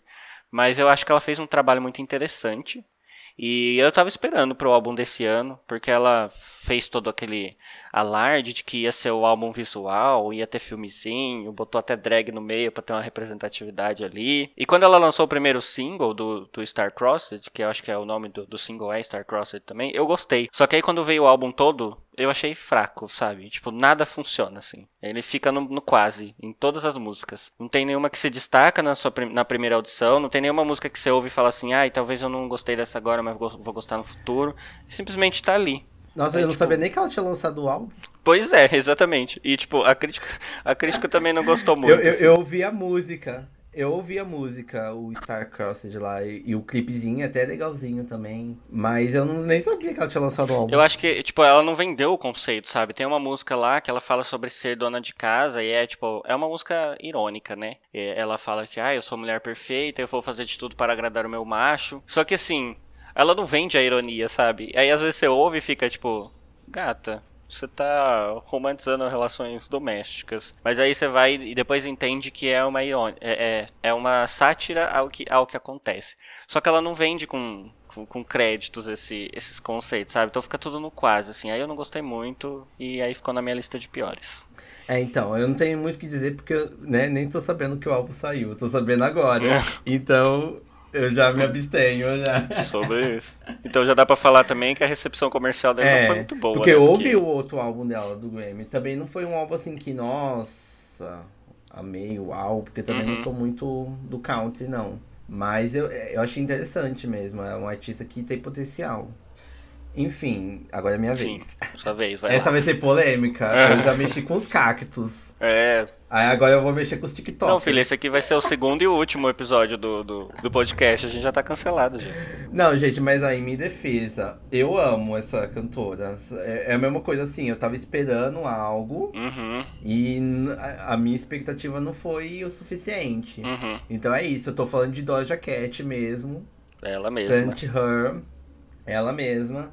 Assim, eu amo ela. É, mas, tipo, esse álbum não consegui, gente. Eu não consegui. Eu, eu ouvi. É, ela lançou Kiss Me More, né? No final de 2019. Ou 2019, gente, eu tô perdida com os anos. No final de 2020, ela lançou Kiss Me More com a Cisa, né? E eu amei, assim, o, a, a música, o clipe, né, que faz, é, que puxa dos anos 90, né, tem muita inspiração dos anos 90, da Britney, né, é, do Upside It Again. Então eu fiquei muito é, hypada, né, porque o outro álbum dela, o Hot Pink, também não foi fraquinho, mas ela lançou vários hits, assim, muito bons, né? Que aí foi quando ela estourou, o nome dela ficou em alta e tudo, assim. Então eu tava muito hypada. Então quando ela lançou o álbum, primeiro que eu, eu nem vi quando ela lançou o álbum. Eu, eu fui ouvir o álbum duas semanas depois que lançou, assim, que eu nem tinha visto. Eu ouvi e eu achei muito fraco, assim. Eu achei músicas que passava batido, assim, que eu não conseguia me prender, assim, sabe? E, e aí depois, aí teve que. Tinha Kiss More como última, né? Ela lançou a melhor música como última, o resto do álbum foi bem fraco. Eu só comecei a gostar de Woman por causa do TikTok. Já dou graças ao TikTok aí que a, a música ficou mais palatável para mim. Mas o restante do álbum não consegui, sabe? Não consegui. Eu tentei, ouvi o álbum três, quatro vezes, mas não, não desceu. É, eu acho que o, o, problema da Doja Cat é que ela é uma excelente hitmaker. Tudo que ela lança vira ouro, assim. E, e eu acho que Kiss Me More é uma das dos melhores singles que, tipo, por mais que tenha sido lançado no final de 2020, né? Ele, ele atuou em 2021, então ele é um dos melhores singles do ano, assim, sem sombra de dúvidas. O problema é que quando a gente vai analisar o álbum como uma obra toda, tem vários fatores, né? Tipo, como as músicas se conversam, se a proposta do artista é criar uma história com aquilo ou não. E aí eu senti, e aí talvez eu vou ser cancelado aqui também, mas eu senti que o Planet Her é como se fosse o Kisses da Anitta, sabe? É tipo, é uma playlist de hits, mas que não funciona como uma obra completa. Então, tipo, eu gosto muito dos singles, gosto muito de como a Doja Cat vende esses hits, tem coisas interessantes lá, mas como o álbum em si, e, e isso eu acho que é uma coisa que acontece na carreira dela como um todo, sabe? O álbum anterior eu também não, não, não gostei muito, eu gostei dos singles soltos. É, eu acho que o primeiro álbum dela é o mais interessante, se a gente for analisar enquanto álbum, mas ainda assim falta espaço para crescer, sabe? É, para fazer para fazer uma comparação boa assim para os fãs não, não quererem matar a gente, eu acho que eu sinto muito como a Rihanna. A Rihanna também ela é uma artista de, de hits, né, de singles Sim. assim, ela não é artista de álbum. Exato. A maioria dos álbuns da Rihanna, não todos, tá, gente, maioria, não todos. Uhum. A maioria são o que sobressai, é, o que sobressai nos álbuns são os hits que marcaram, sabe? Não uhum. o álbum como todo, assim. E tem vários álbuns elas são fraquinhos, assim. Que aí você começa com os hits, aí você vai cantando, aí começa a tocar umas outras músicas e você fica tipo, ai, que música é essa, gente? Uhum. E aí, enfim, eu acho que sai muito nisso também. Eu acho que uma coisa também. É, é menos, assim, mas a Beyoncé também. Apesar que a Beyoncé Sim. tem uns álbuns que são potentes por si só.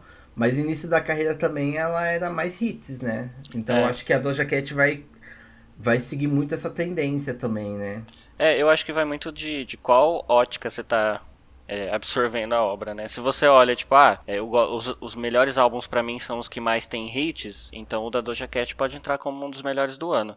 Agora, se você procura um álbum que conte uma história, que tenha uma determinada coerência entre uma coisa e outra, que faça um sentido como um conjunto todo, aí deixa a desejar. Bom, e, e aí, tipo, eu acho que eu já vou puxar minhas duas indicações, as outras duas né, que eu coloquei aqui, porque são artistas mais da cena underground, digamos assim. E a gente já pode falar dos dois juntos, que é o álbum da Julian Baker, que ela fez trio com uma banda um super trio que a galera chamou na época, que chamava Boy Genius, eram três, três artistas incríveis, a Lucy Dacus, a Julian Baker e a Phoebe Bridgers. E aí eu fiquei ansioso por esse álbum porque por serem as três e por elas terem lançado um álbum impecável, eu esperava demais delas. E a Phoebe Bridgers lançou um dos melhores álbuns do ano passado, na minha opinião. Então eu fiquei muito atenta ao que a Julian Baker ia lançar. E não veio aí, meninas. Eu, eu ouvi várias vezes, porque eu achei que eu não estava conseguindo descolar essa ideia de expectativa que não foi suprida. Mas, nossa, é, não, não vai, assim. É tipo, é um, é um álbum de indie rock. E o indie rock, eu acho que por ele ser um gênero mais cru, digamos assim, que teoricamente é só guitarra e voz, pesa nas composições às vezes, sabe? E você vender aquilo ali. E aí ela não vende nada é, fica, fica muito na expectativa e eu sinto que por ela ter sido esse grande nome, eu acho que ela meio que encostou nisso, assim. De tipo, ah, qualquer merda que eu lançar vai ficar bom. E tem, tem um single ou outro que é interessante, mas no geral é bem preguiçoso, assim, sabe? E o outro que vai meio que nessa linha também é o da, da Kutka, que é uma produtora musical. Ela tem bastante trampo, assim, com o eletrônico. É, teoricamente, o, o álbum de estreia dela, porque ela já tinha lançado um EP e uma mixtape, se eu não me engano. E ela ficou mais famosa porque ela participou de um projeto do Flume, que é um desses DJs hypados aí. E uma, a, as músicas que irritaram do Flume, ela fazia os vocais. Então, quando ela lançou o EP, eu conheci ela na época que ela lançou o EP, eu achei um trabalho muito interessante, porque é esse pop mais diferentão, digamos assim, sabe? Uma coisa mais grimes e tudo mais. E eu fiquei esperando uma evolução disso nesse álbum desse ano, né? E ficou muito no mais do mesmo, sim. Ela, eu acho ele até menos interessante do que o, do que o projeto que ela lançou antes. E aí me decepcionou bastante, porque ela ficou, sei lá, 5, 6 anos sem sem lançar nada sob o nome dela. E quando lançou, ela lançou um negócio muito qualquer coisa. E bem, eu vou trazer minha última da lista aqui de piores. E é uma que eu já citei lá no início, que era a Despedida, né? o álbum que ia dar o fim da carreira dela, né? Exato. Brincadeira.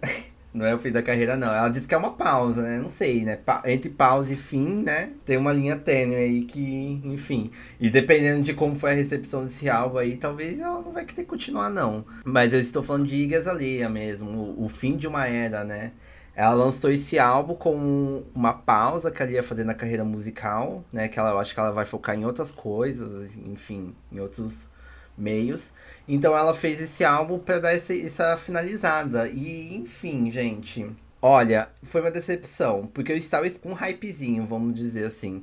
Porque ela fez uma divulgação muito boa. Uma coisa que a Iggy sabe fazer muito bem é vender estética. Uhum. Ela vendeu uma estética muito boa desse álbum, com neon, todo um negócio bafo. Ela lançou o primeiro single, é, Iron Strip Club, né? Que ela puxa muito pro um housezão, né? É um housezão, é. E, e, foi muito bom. Eu acho que a única música desse álbum que eu gostei mesmo foi essa, essa daí. O clipe também é muito bom. Então eu tava meio hypado. A capa do álbum também, se vocês pesquisarem aí. O, é muito maravilhosa, tudo assim, o photoshoot da, dessa era foi muito maravilhosa, mas aí quando você vai parar pra ouvir a, o álbum, ficou com Deus. Aí caiu. Olha lá, ó, até ele respondeu. Ó, efe, é, efeito sonoro aqui, ó. Mas enfim, é... Foi muito fraco, gente. Eu fiquei ouvindo o um álbum assim, aí passava uma música, falava, ah, talvez a próxima eu goste, aí vai. E tem, umas, tem uma, uma estética legal, ela tenta trazer essa coisa do house, uhum. né? Muito forte no álbum, mas ela não é a Zilia Banks, gente. É, exatamente. É, é, porque é isso, ela não é a Zilia Banks pra poder trabalhar com house. Ela não consegue trabalhar bem. Ela até dá um. Ela, ela até tentou um. Ai, como é que chama? Assim, um jabazinho. Ela jogou um jabazinho lá fazendo uma música chamada Brasil. Uhum. Né, pra jogar um, um, um jabá aqui pros brasileiros que, né, tudo que tem a Brasil, o brasileiro consome, né? Sim. Mesmo que seja ruim. E aí ela lançou que até o final ela joga um samba lá, bem, né? Uhum. Estereotipado. Mas não deu, gente. Não desceu. Eu não consegui gostar do álbum. E... Essa, essa música que você falou é a que tem o feat com a Glória Groove? É que tem o remix, né? O da Glória Groove é ah, um remix. Sim. Aí eu ouvi só esse remix. E, pra... e ainda o remix, a única coisa interessante é a parte da Glória Groove. É, é, sim, esse aí é qual que teve o remix mesmo. Mas o, a, o remix não tá no álbum, não. Foi lançado é, solto. Mas uhum. enfim, é isso. Aí acaba. O, o, álbum em si é fraco e aí acaba sendo um, um, um, fim trágico, né, pra Iggy. Porque ela começou com um álbum muito bom, né? Que foi The New Classic, que bombou, assim, foi, lançou Fence, né? Toda aquela estética lá que ela fazia muito bem uhum. e acabou ela sendo boicotada por si mesma, pela gravadora, por tudo. E aí só começou a decair, né? Os álbuns. A, a, a Iggy é uma queda, né? Porque ela começa lá em cima com um álbum muito bom e aí conforme foi caindo, tanto de qualidade quanto de sucesso, quanto de venda, uhum. quanto de tudo. É, eu acho que a problemática tá sempre nessa coisa dos artistas se jogarem em uma coisa e, não, e, e dar a sensação de que eles não exploraram aquilo 100%, né? Que assim, nada é perfeito, mas tem coisas que parece que soa que fica ali na zona de conforto. E tipo, e aí de novo, vai muito de como você consome as, as obras. Eu, quando tô consumindo negócio, eu gosto de pessoas que ousam, que, que exploram melhor um estilo, que trazem alguma coisa nova. E aí, puxando para isso, vem essa categoria dos álbuns medianos, que eu acho que cai bem nessa, nessa expectativa, né? De quando a gente cria a expectativa sobre algo, e aí a gente a, expectativa não é suprida, mas aí também tem essa questão de que o álbum fica no, no quase. E eu acho que o principal deles aqui que dá para citar é o Solar Power da Lorde, né? É, a gente tem opiniões diferenciadas sobre o álbum, como já discutimos nos bastidores, mas eu acho que para mim o, o problema principal desse álbum não é nem esse, esse hype que a galera criou, né? Porque a Lorde ela tem uma discografia impecável, então obviamente que tava todo mundo esperando que viesse um novo divisor de águas aí da música pop. Só que a questão acho que não é nem essa quebra de expectativas que ela trouxe um, um rolê mais intimista e tudo mais. Eu acho que para mim o problema é, é ser um álbum que ele tenta ser intimista, mas ele não vende o conceito, de novo, sabe? Fica nessa, nessa linha que parece parece um gratiluz, sabe? Eu, eu comparo muito esse, o Solar Power com os dois álbuns que a Marina lançou em 2019 ou 2020, não vou lembrar agora. E, e aí eu, eu cito aqui que para mim faz muito mal o artista fazer retiro espiritual, porque quando ele volta, ele volta com essas coisas aí, com essas brisas. e, e eu acho que foi o que aconteceu. Para, tá? Porque a, a Madonna fez isso e ela voltou com um álbum bom, o Way of Light. É, exatamente. O da Madonna foi o único que funcionou até então, né? Dos que conhecemos. Mas é, eu senti que ficou nisso, sabe? É um álbum meio gratiluz. E aí eu acho que nesse contexto que a gente tá pandêmico assim, é, sou um pouco meio debochado, sabe? Tipo, porque a gente sabe que ela é privilegiada, porque ela tem uma vida diferente da nossa, mas fazer esse álbum nessa estética, nesse cenário que a gente tá, vira uma coisa, tipo, tô debochando de vocês, sabe? Tipo, é, escancara muito um privilégio, que talvez não seja um problema para algumas pessoas, mas eu não, não compro muito a brisa, não. E tem alguns singles que são interessantes. Quando ela lançou Solar Power, o single, eu achei interessante, eu fiquei hypado para ouvir o álbum. Tem uma outra música no meio do álbum que eu gosto muito, que é, acho que é Fallen Fruit, eu acho interessante também. Só que aí eu sinto que o álbum, como um todo, ele fica nesse, nesse conceito mesquinho e que não, não se vende, sabe? Não, ela não se firma naquela, naquela personagem ali. É, então, eu, eu concordo. Eu concordo, tá? Com a, com a, eu também coloquei o, o Solar Power como mediano, mas eu sou muito defensor, assim, principalmente com os fãzinhos chatos do da Lorde. Uhum. Os, os pseudo cult, se acham que né? Porque, enfim, eu entendo, assim, que a Lorde lançou, né, o Melodrama, é, tipo, o álbum, assim, eu acho que é o álbum da, da década passada. Não o álbum, né, não o melhor, mas um dos melhores do, da década passada. Um. Uhum. Então, tipo, tava muita expectativa, né? E aí veio o Solo Power, uma coisa mais intimista, mas eu não achei o álbum ruim, assim. Ele é, ele é mediano, ele é abaixo da, do, dos últimos álbuns dela, mas eu acho que ele fica pau a pau com o primeiro, viu? Eu, eu não acho, eu não acho o primeiro assim tão melhor assim que nem o melodrama, sabe? Eu acho que o melodrama é muito acima e o, o primeiro, mas eu acho o primeiro ainda melhor do que o Solo Power. Mas eu não, é que as pessoas uhum. colocam o, o, primeiro lá o, muito acima também, mas eu não acho ele assim. Eu acho que ele é, ele ainda tá. A, a loja não tava madura ainda, sabe? Ela tava. É uma coisa. Eu acho que assim, tipo, tipo Olivia Rodrigo, sabe? Fazendo uma, umas músicas bem adolescentes, porque ela era adolescente, né? Ela tinha 17 anos. E, e eu acho que é umas coisas até que eu critico, porque eu acho que ela ter sido muito hypada no primeiro ano fez o melodrama não, não repercutir do jeito que ele deveria ter repercutido. Tanto em premiações e tudo.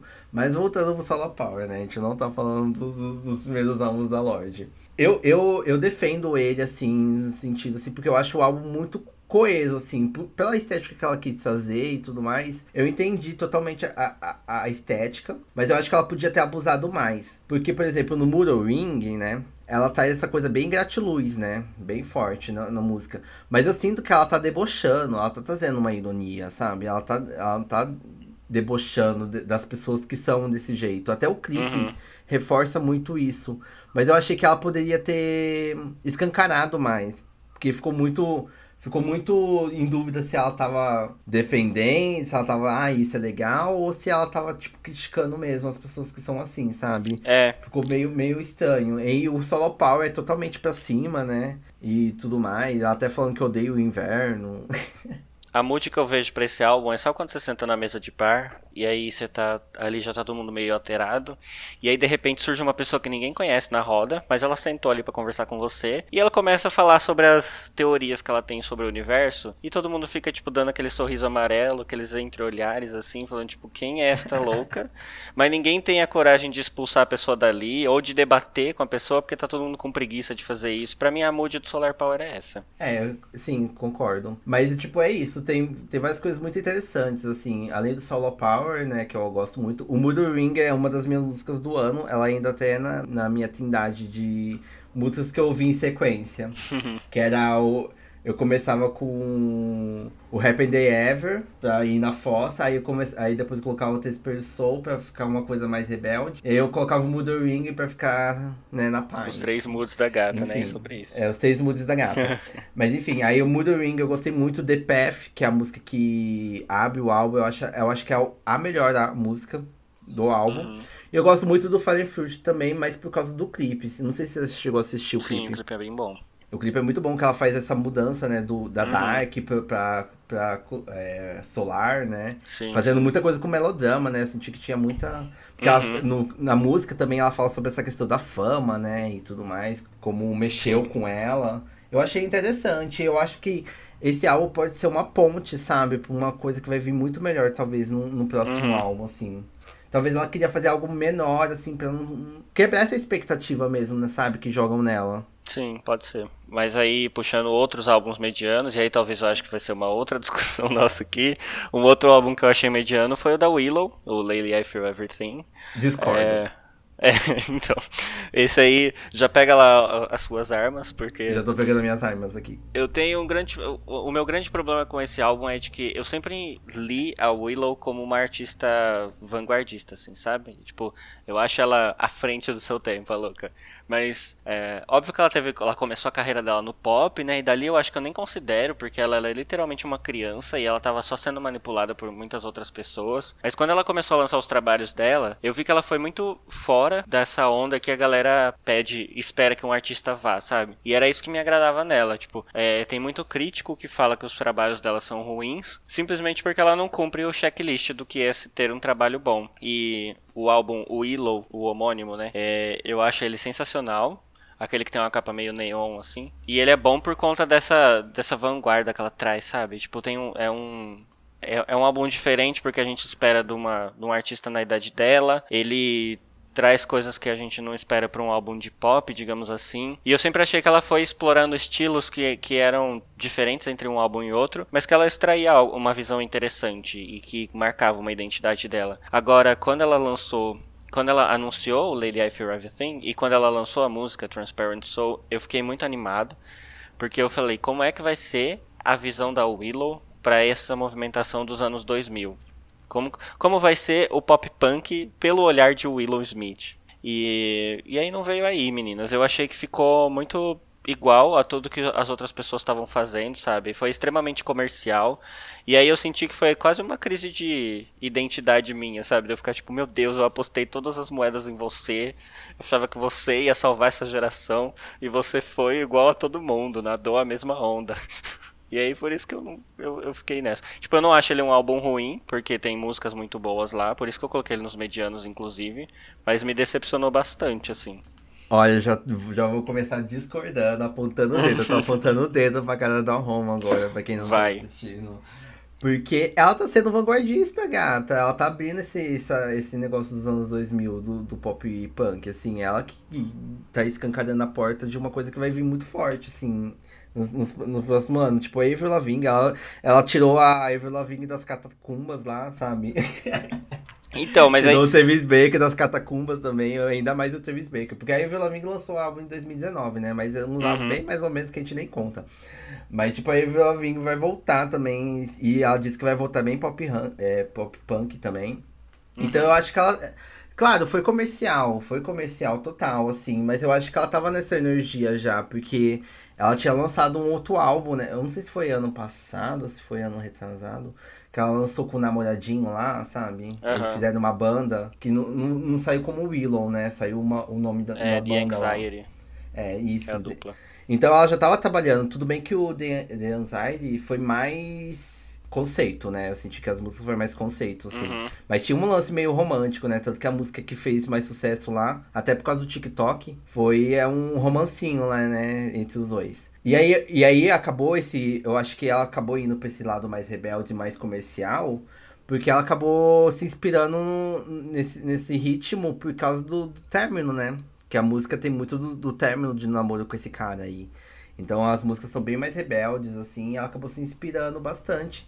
E claro, eu, eu, eu, concordo, assim, que não tem nada de original, não tem nada de conceito, não tem nada de além da, da das estribeiras.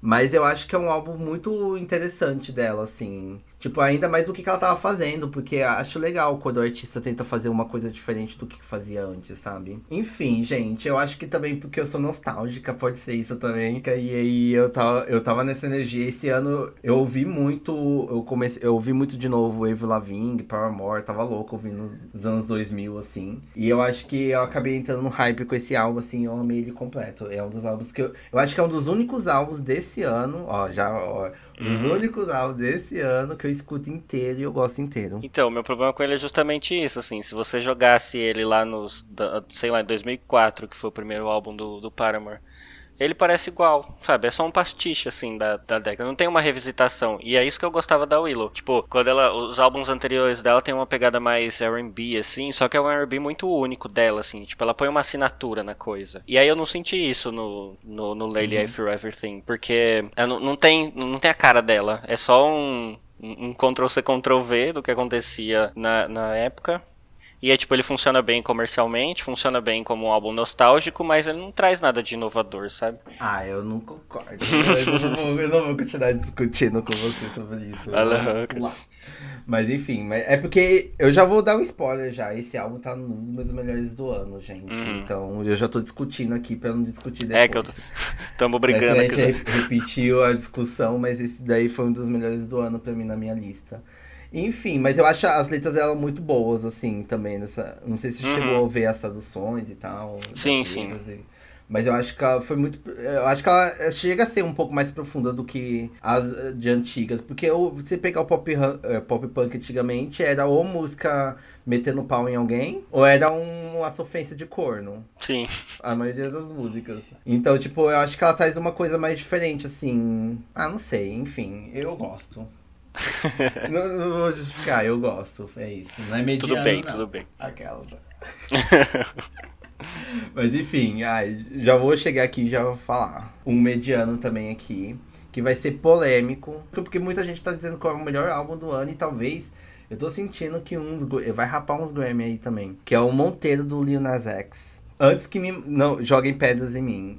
Eu amo Lil Nas X, ele é até a capa do meu celular. Eu amo Monteiro, é, a música Monteiro. Vou, vou dizer assim, eu gosto da metade do álbum. As primeiras músicas eu acho que são as melhores do álbum. Depois o álbum cai numa mesmice, assim, que eu acho que é uma coisa que rolava muito nos álbuns antigamente, né? Que é aquele lado A, lado B, né? Que era, as primeiras músicas são as músicas que mais, que são mais interessantes, e aí depois vem umas músicas assim que não desce, sabe? E aí aconteceu isso, eu acabei gostando da primeira parte do álbum, e depois do resto do álbum eu acabei ficando. E, e, e foi muito triste, porque foi as músicas que eu tava mais hypando, que eu, eu, achei que eu ia gostar e não gostei. Que era a música com Elton John, que eu achei fraca. A com a Miley Cyrus, fraquíssima, sabe? Então eu, eu tava esperando, assim, um álbum mais coeso. Eu achei que ele. Mas eu acho que foi interessante também, porque é um álbum de estreia, né? É um álbum de estreia dele, então. Isso que eu ia comentar. Eu acho que dá para colocar ele mais ou menos na mesma linha do que acontece com a Doja Cat, sabe? São hitmakers, mas que ainda não desenvolvem obras completas, assim, quanto álbuns que são interessantes.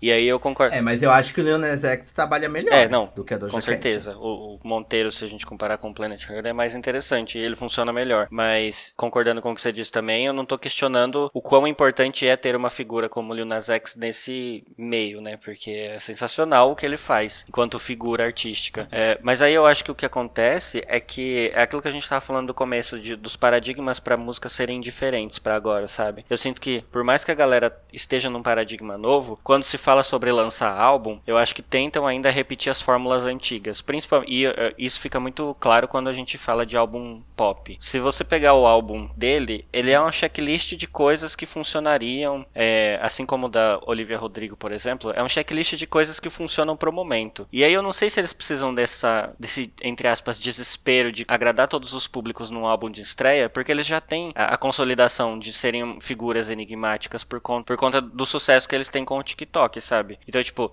eu não sei se o Lil X precisa fazer um álbum que checa todos os pontos de como é para um álbum pop ser no primeiro lançamento. Pode explorar outras coisas, não precisa fazer feat com artistas mais famosos que ele, não precisa tocar em assuntos que a galera quer que você fale. Tipo, seja o, o sucesso hoje ele vem muito mais rápido, então, tipo, essa fase que o artista chega num, numa fase experimental, onde ele pode fazer qualquer coisa, porque aí ele já tá é, livre para fazer o que ele quer, eu acho que já, já acontece mais precoce, assim. Então, beleza, aguarde o primeiro álbum, até porque também tem um, um, A gente tem que lembrar que ele é uma figura negra e gay afeminada, né? Então ele não tem todos os acessos que um artista branco teria. Mas, enquanto trabalho, assim, eu acho que dá pra galera começar a ser mais ousada logo cedo. Não precisa esperar tanto.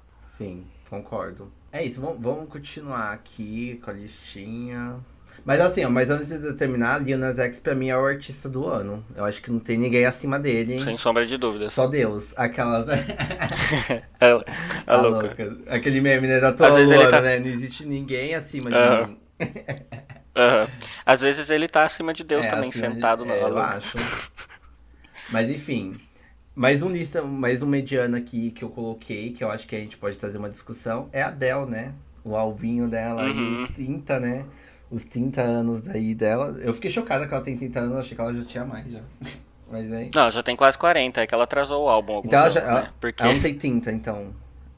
Não, ela tá com 33, ah, eu tá. acho. Ah, então.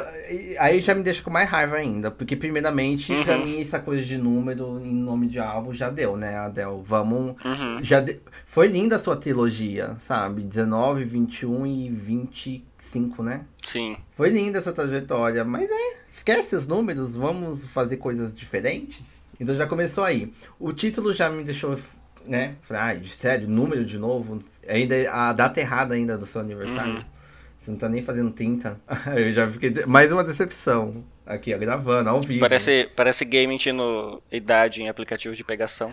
A capa do álbum preguiçosa. Total. Nossa, capa de álbum preguiçosa do caralho. E as, não, aí as músicas já tem umas coisas assim. Aí é que salvou um pouco o álbum. Uhum. As músicas são boas, mas ela poderia ter ido muito mais além do que, que ela lançou, assim. Eu acho que te, teve. Ai, eu esqueci o nome de uma música. Teve uma música que eu achei interessante, a batida, mas foi a única que eu me pegou mesmo assim. E o restante do álbum eu achei bem bem fraco. É, para mim foi a mesma coisa. Eu achei um álbum mediano por, porque é mais do mesmo, assim. A gente já esperava isso da Adele, sabe? E eu acho que tem essa questão de, por ser o 30, a expectativa que se criou é de que geralmente com 30 anos a gente tem aquela crise de identidades, né? A gente tá com uma perspectiva de vida muito diferente do que a gente estava antes. E um salto, né, do 25 pro 30 são 5 anos, que você muda muita coisa. Então, eu fiquei esperando isso também e não rolou, sabe? Eu acho que tem músicas muito interessantes, por exemplo, My, My Little Love, que é, é uma música sensacional. E eu senti que, tipo, ela poderia ter ido para esse lado, assim, que ela usou em My Little Love, tanto em produção quanto em, em composição, assim. Então, eu acho que ficou faltando essas coisas de surpreender a galera, sabe? A gente já conhece o trabalho,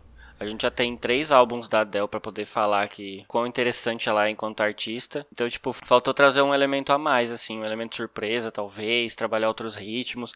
Eu acho que ela se ela funcionou muito bem ali em My Little Love, ela funcionou muito bem explorando essa coisa do, do R&B mais é, tradicionalzão. E seria muito interessante se ela tivesse lançado um álbum inteiro naquilo, né? Mas acabou que, que ficou nisso, assim, ficou no meio do caminho. É, então, tem uma música dela que eu acho que é do 21, que é o Rumors Like It. E eu, eu gosto eu gosto muito daquele ritmo, assim, mais, mais pop, sabe? É R&B, mas meio pop. Que eu acho que ela poderia muito, muito, muito, assim, aprofundar, sabe? Que eu acho que ir pra uma coisa mais animada, sabe? Uma coisa mais... Ai, sei lá, porque já deu deprê, né? Assim, eu acho que cansa um pouco, assim, é, essa coisa de deprê da, da Dell, assim. E eu tava esperando, né? Até no, no 25, né? A gente esperou que ela fosse lançar algo mais rap, porque ela tava casada, tava com filho, né? Então ela tava num momento bom. Mas aí é mesmo assim, né? Veio umas coisas meio pra baixo, assim. E aí no 30 a gente tava esperando um, um amadurecimento, mas aí na hora que ela falou que o álbum era para explicar pro filho dela por que, que ela terminou com, com o pai de, da criança, eu falei, ah, vai tomar no cu, Madão, vai se fuder. Desculpa, Adel, eu te amo, tá? Eu amo você demais. Mas... É, tipo, ela é uma artista incrível, mas assim, esperávamos mais. E, e ainda mais agora, né, que ela chegou nesse ponto onde ela pode lançar qualquer bosta que todo mundo vai falar bem, e aí eu senti que teve algumas músicas que foi meio nessa linha. Pai, já tá todo mundo esperando um álbum meu faz mais de 5 anos, então tudo que eu lançar vai ser hypado. É, foi que nem a Lady Gaga cromática. É. Ups. E, a, e, o, e o Love da Katy Perry. Sim. Mas aí então agora vamos para. Fechamos os medianos? Você não tem mais nenhum. Eu tenho mais um mediano pra falar aqui. Quer falar então? Vou falar rapidinho, porque a gente já tá tomando muito tempo. Uhum. Mas tem o Ocean Dreams on a Motherland, da Marina, que eu foi um dos álbuns que eu mais escutei, assim, no ano também, porque tem músicas lá que eu gosto muito, que é o Push the Poison, o, o, a música que dá título, né? O álbum, que é, pra mim é, é a melhor. Mas não foi um álbum assim que me pegou muito. Que eu falei, nossa, que álbum do caralho. Mas porque ela tava. Ela meio que tava voltando, né? As origens dela, né? Eu senti que esse álbum foi muito voltando aos primeiros álbuns dela. E aí acabou que ela não fez uma coisa muito diferente do que ela já fez. Mas foi um respiro bom, porque o último álbum dela foi um desastre. Sim. Né?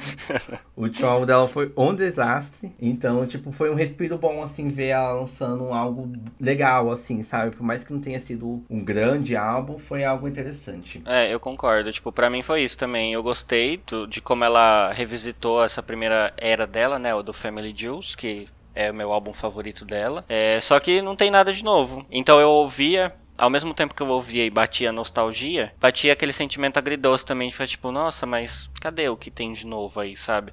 E a Marina sempre foi uma artista que eu admirei bastante, porque as eras entre um álbum e outro são muito bem definidas. Se você jogar todas as músicas dela numa playlist, mesmo sem lembrar do, da tracklist de cada álbum, você consegue saber qual música é de qual álbum, porque é muito bem definida a estética de cada um deles, né? Só que agora que ela lançou Ancient Dreams, é, acaba que virou um Family Jewels Parte 2. Então, é um bom respiro, como você disse. Eu acho que agora dá pra gente voltar a, acreditar que ela vai lançar coisas boas. Mas não. não... É, e parece que ela já tá trabalhando em novo Sim. álbum já. Ela já tá pensando num novo álbum. Então vem. Mas aí fica aquele sentimento também de tipo, será que ela ainda consegue servir mais, algo que supere o que ela já fez? Porque. Enfim, vamos aguardar. É, vamos aguardar, só vamos saber, né, quando ela lançar. Uhum. E aí os outros dois álbuns aqui é da mesma cantora, então eu vou falar deles como se fosse um, porque é praticamente isso mesmo. Que é a, os álbuns da Lana Del Rey, né? Que é o que...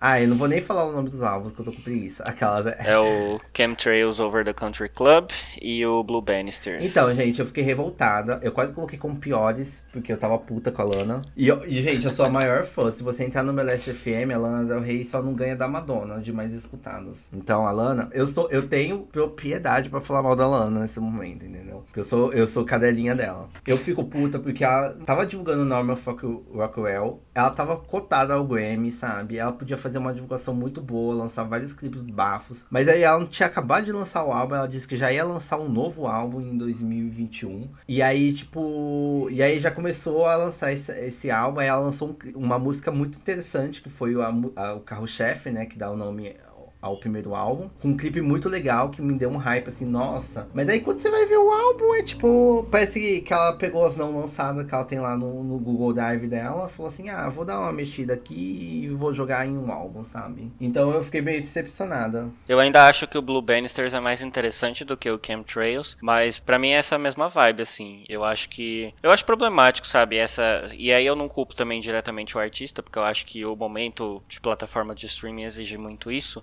isso que você falou, tipo, ela não deu tempo do Norman fucking Rockwell maturar. E na época que ele saiu, eu duvidei que ele seria o álbum da carreira dela. Eu, tipo, achei ele muito bom, mas eu pensei assim, ah, eu acho que a Lana ainda tem mais algum álbum pra, pra servir, assim, que supere o Norman fucking Rockwell, né? É, mas agora eu já não sei, porque depois que ela lançou esses dois, eu acho que ela devia ter aproveitado o hype do Norman fucking Rockwell, porque ele foi o álbum que deu vários títulos pra ela, né? Tipo a Pitchfork, que eu... Sim, e ela, e ela quase ganhou Grammy, gente. Se ela tivesse focado mais, é porque essas coisas de premiação não é mérito, né, gente? Não é, tipo, lançar uma coisa boa, é divulgação. Exato. divulgar. E querendo ou não, por mais que você tenha essas, é, essas pessoas compradas, né? Tipo, por exemplo, a Pitchfork Pitchfork e, tudo, e o Grammy e tudo mais, você ganhar esses títulos traz alguma credibilidade. Porque, querendo ou não, é o que tá na mídia e é o que vai marcar sua história. Então ela recebeu o título de uma das melhores compositoras contemporâneas dos Estados Unidos, sabe? É importante. Só que ela parece que não aproveitou esse momento. Ela já foi lançando o audiobook, depois do audiobook veio dois álbuns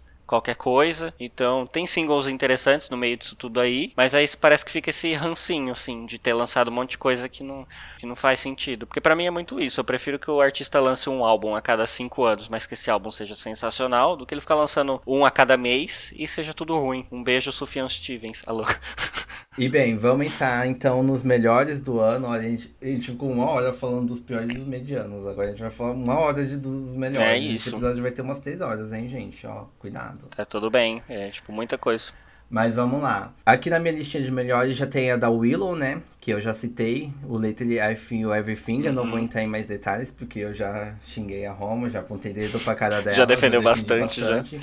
Então vamos pro segundo melhor, assim, que eu amei de paixão, que foi o Happy The Ever da Beliche. E assim, gente, sobre esse álbum, o que eu posso dizer? Eu acho que ela amadureceu muito bem, é, desde o primeiro álbum pra esse segundo. Dá pra sentir muito, por mais que ela reutilize muita coisa do primeiro álbum, eu, dá pra sentir aquela amadurecida bem forte. E isso me deixa um pouco revoltada, sabe? Porque é a mesma coisa que aconteceu com a Lorde. É, as pessoas colocaram muito hype nela no primeiro álbum, deram um Grammy pra caralho pra ela, deram mais prêmios, colocaram ela como a grande artista, sei lá o quê. E agora esse segundo álbum, que é muito melhor, que eu sinto, eu, pra mim é muito melhor do que o primeiro. É, por mais que o primeiro seja bom, mas esse segundo é muito melhor, ele vai ser totalmente ignorado, porque até no Grammy tá sendo, assim, não tá ganhando tanto peso e eu tô achando que ela não. Talvez ela leve algumas coisas assim, porque ela vai acabar virando uma Taylor Swift, né? Que as pessoas dão prêmio pra ela assim. Mas eu não sei se ele vai ganhar tanto peso, porque tem outros nomes muito mais fortes nas premiações no momento, assim. E eu senti que ela ficou um pouco apagada no ano, assim. Por mais que ela tenha sido um nome forte e tal,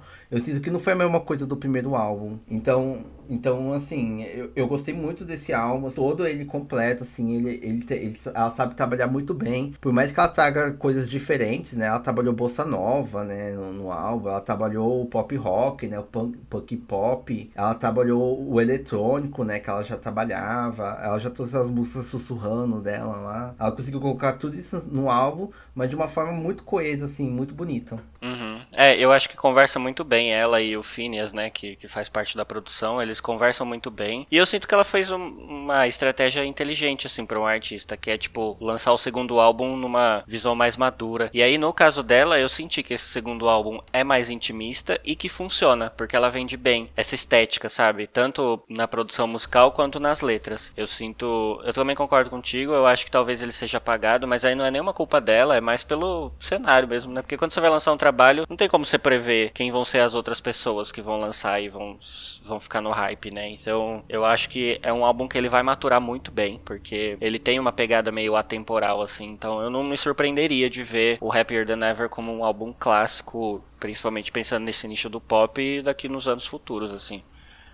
Bom, vamos lá. É, eu geralmente faço uma separação né, das minhas. Inclusive, tem uma lista no meu perfil pessoal, caso alguém queira ver, se achar interessante a, a esse ponto. Mas eu gosto de fazer uma separação entre a cena nacional e internacional. Então, eu trouxe aqui alguns álbuns que eu considerei melhores do ano nacionais e alguns internacionais. É, eu acho que nacionais, a cena esse ano foi muito rica, é, diferente do que aconteceu na internacional. Esse ano teve muito artista que entregou muita coisa boa. A gente também teve comebacks interessantes, né? Tivemos Jussara Marçal, Giovanni Cidreira, que querendo ou não, por mais ser novo, ele voltou depois de um tempinho aí sem lançar nada. E eu acho que de nacional, é, em contrapartida ao que aconteceu com a Juliette, temos Juliana Linhares, que é uma. Eu não sei se ex-integrante porque eu não, não entendi direito se a banda chegou a acabar, mas ela era integrante de uma banda chamada Pietá, e ela lançou esse ano um álbum solo, e esse álbum é simplesmente sensacional porque ele faz exatamente aquilo que eu esperaria do álbum da Juliette, sabe? Que é pegar o estereótipo de pessoa nordestina e fazer um, uma crítica a isso.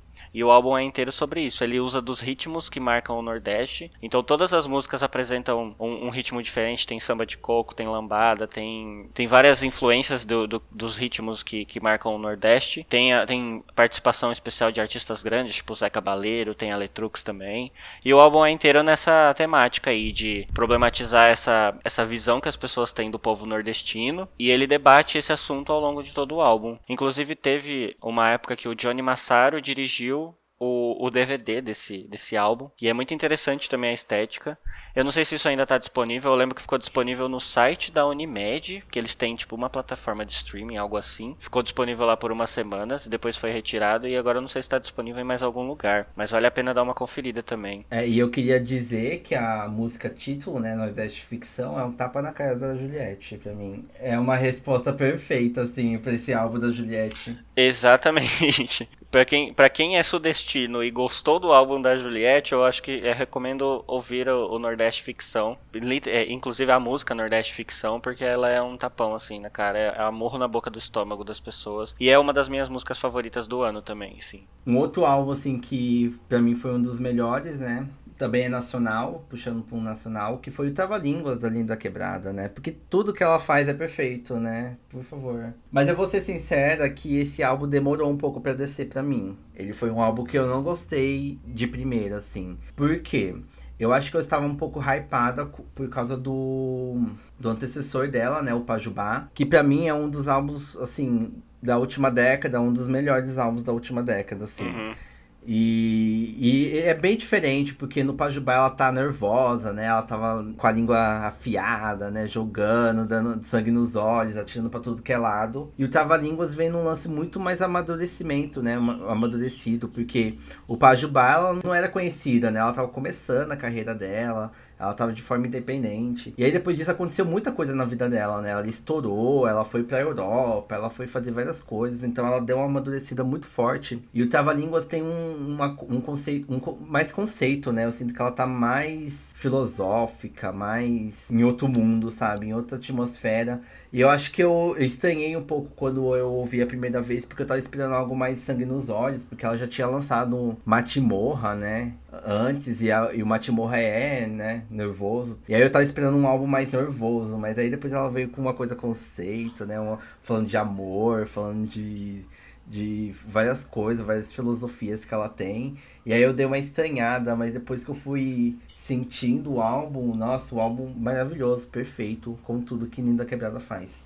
É, eu acho que se é que exista um erro, né? Porque na minha opinião não tem, mas eu acho que talvez o que aconteceu nessa possível decepção da primeira audição do álbum foi que ela ficou muitos anos trabalhando o Pajubá, né? Então ela lançou aqueles dois remixes do Pajubá e aí acabou que ela marcou uma identidade de som dela muito específica, que era essa coisa mais sangue no zóio, com uma pegada mais comercial, né? Uma produção mais comercial, mas que falava de temas que não são nada comerciais. E a gente meio que criou essa expectativa de que a Linda Quebrada ia se, se construir em cima dessa estética, né? Eu sinto muito que o Pajubá é um, é um álbum que ele conversa com o público e o, o Trava Línguas é um álbum que é uma conversa dela com ela mesma, assim. E ele é totalmente intimista porque fala das coisas que estão na cabeça dela, né? E aí eu gosto demais. Eu também, eu acho que eu não, não, não vou dizer que demorou para descer, mas eu sinto que da primeira vez que eu ouvi, eu não entendi tudo e eu gosto quando isso acontece. É, eu gosto quando eu tenho ouvir mais vezes para conseguir entender o que, que tá se passando na cabeça do artista. E ele é sensacional, assim. Tipo, não tem, não tenho que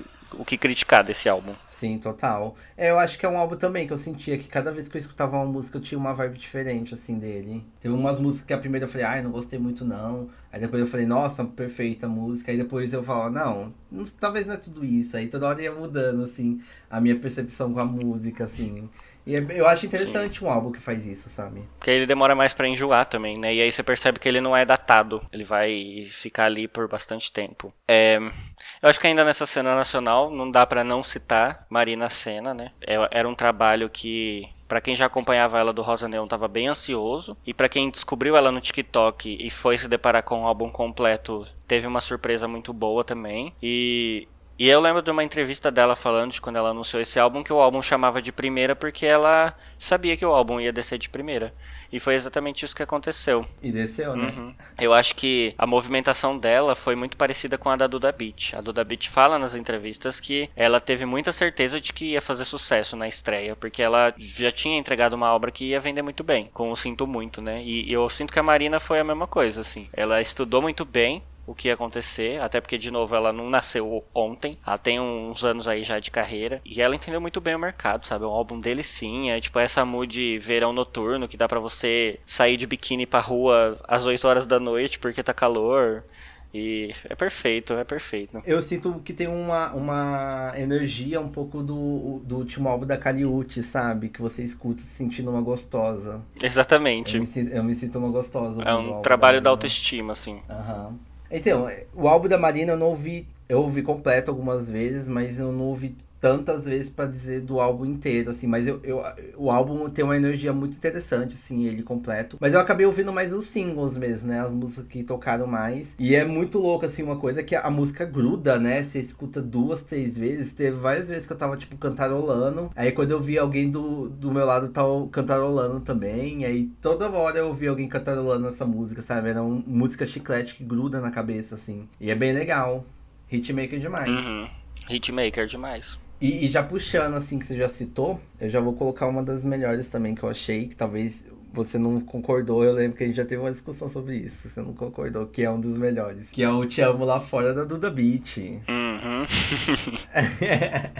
Sim. Assim, gente, mas é porque eu tenho um apeguinho, assim. Eu, tanto pela história por trás dos álbuns da, da Duda Beat, quanto por mim mesmo, assim, pessoal. Porque, né, eu sinto muito, né, o primeiro álbum dela é sofrência total, né? Ela tá falando dos relacionamentos que não deram certo na vida dela. E o Te Amo Lá Fora, ele traz um amadurecimento muito bom, assim, muito interessante, que é um contraponto com o primeiro álbum dela, né?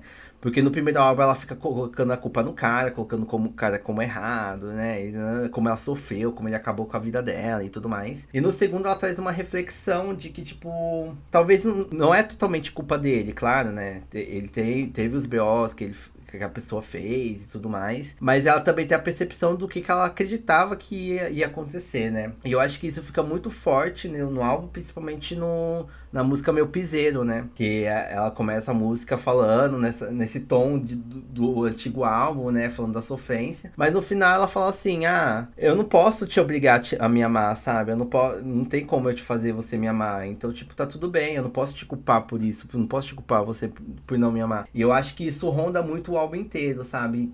Que aí tem músicas que são sofrências, músicas que são ela mais maduras, são músicas também do, do, que agora ela tá namorando, né? Ela tá com um namoro aí, ela tem uma, uma música que é de apaixonite com ele. Então eu acho que é um álbum muito maduro, assim, em comparação, sinto muito, sabe? Eu, e eu acho que isso que me tocou, assim, ver esse amadurecimento dela, tanto é, de pensamento, né? De ideologia e tudo mais, como aconteceu com a Linda Quebrada, mas musicalmente também, porque eu senti que o Sinto Muito, ele parece uma música, é um, o ritmo é repetitivo, sabe? Parece que é sempre a mesma música, o álbum todo, sabe? O mesmo ritmo.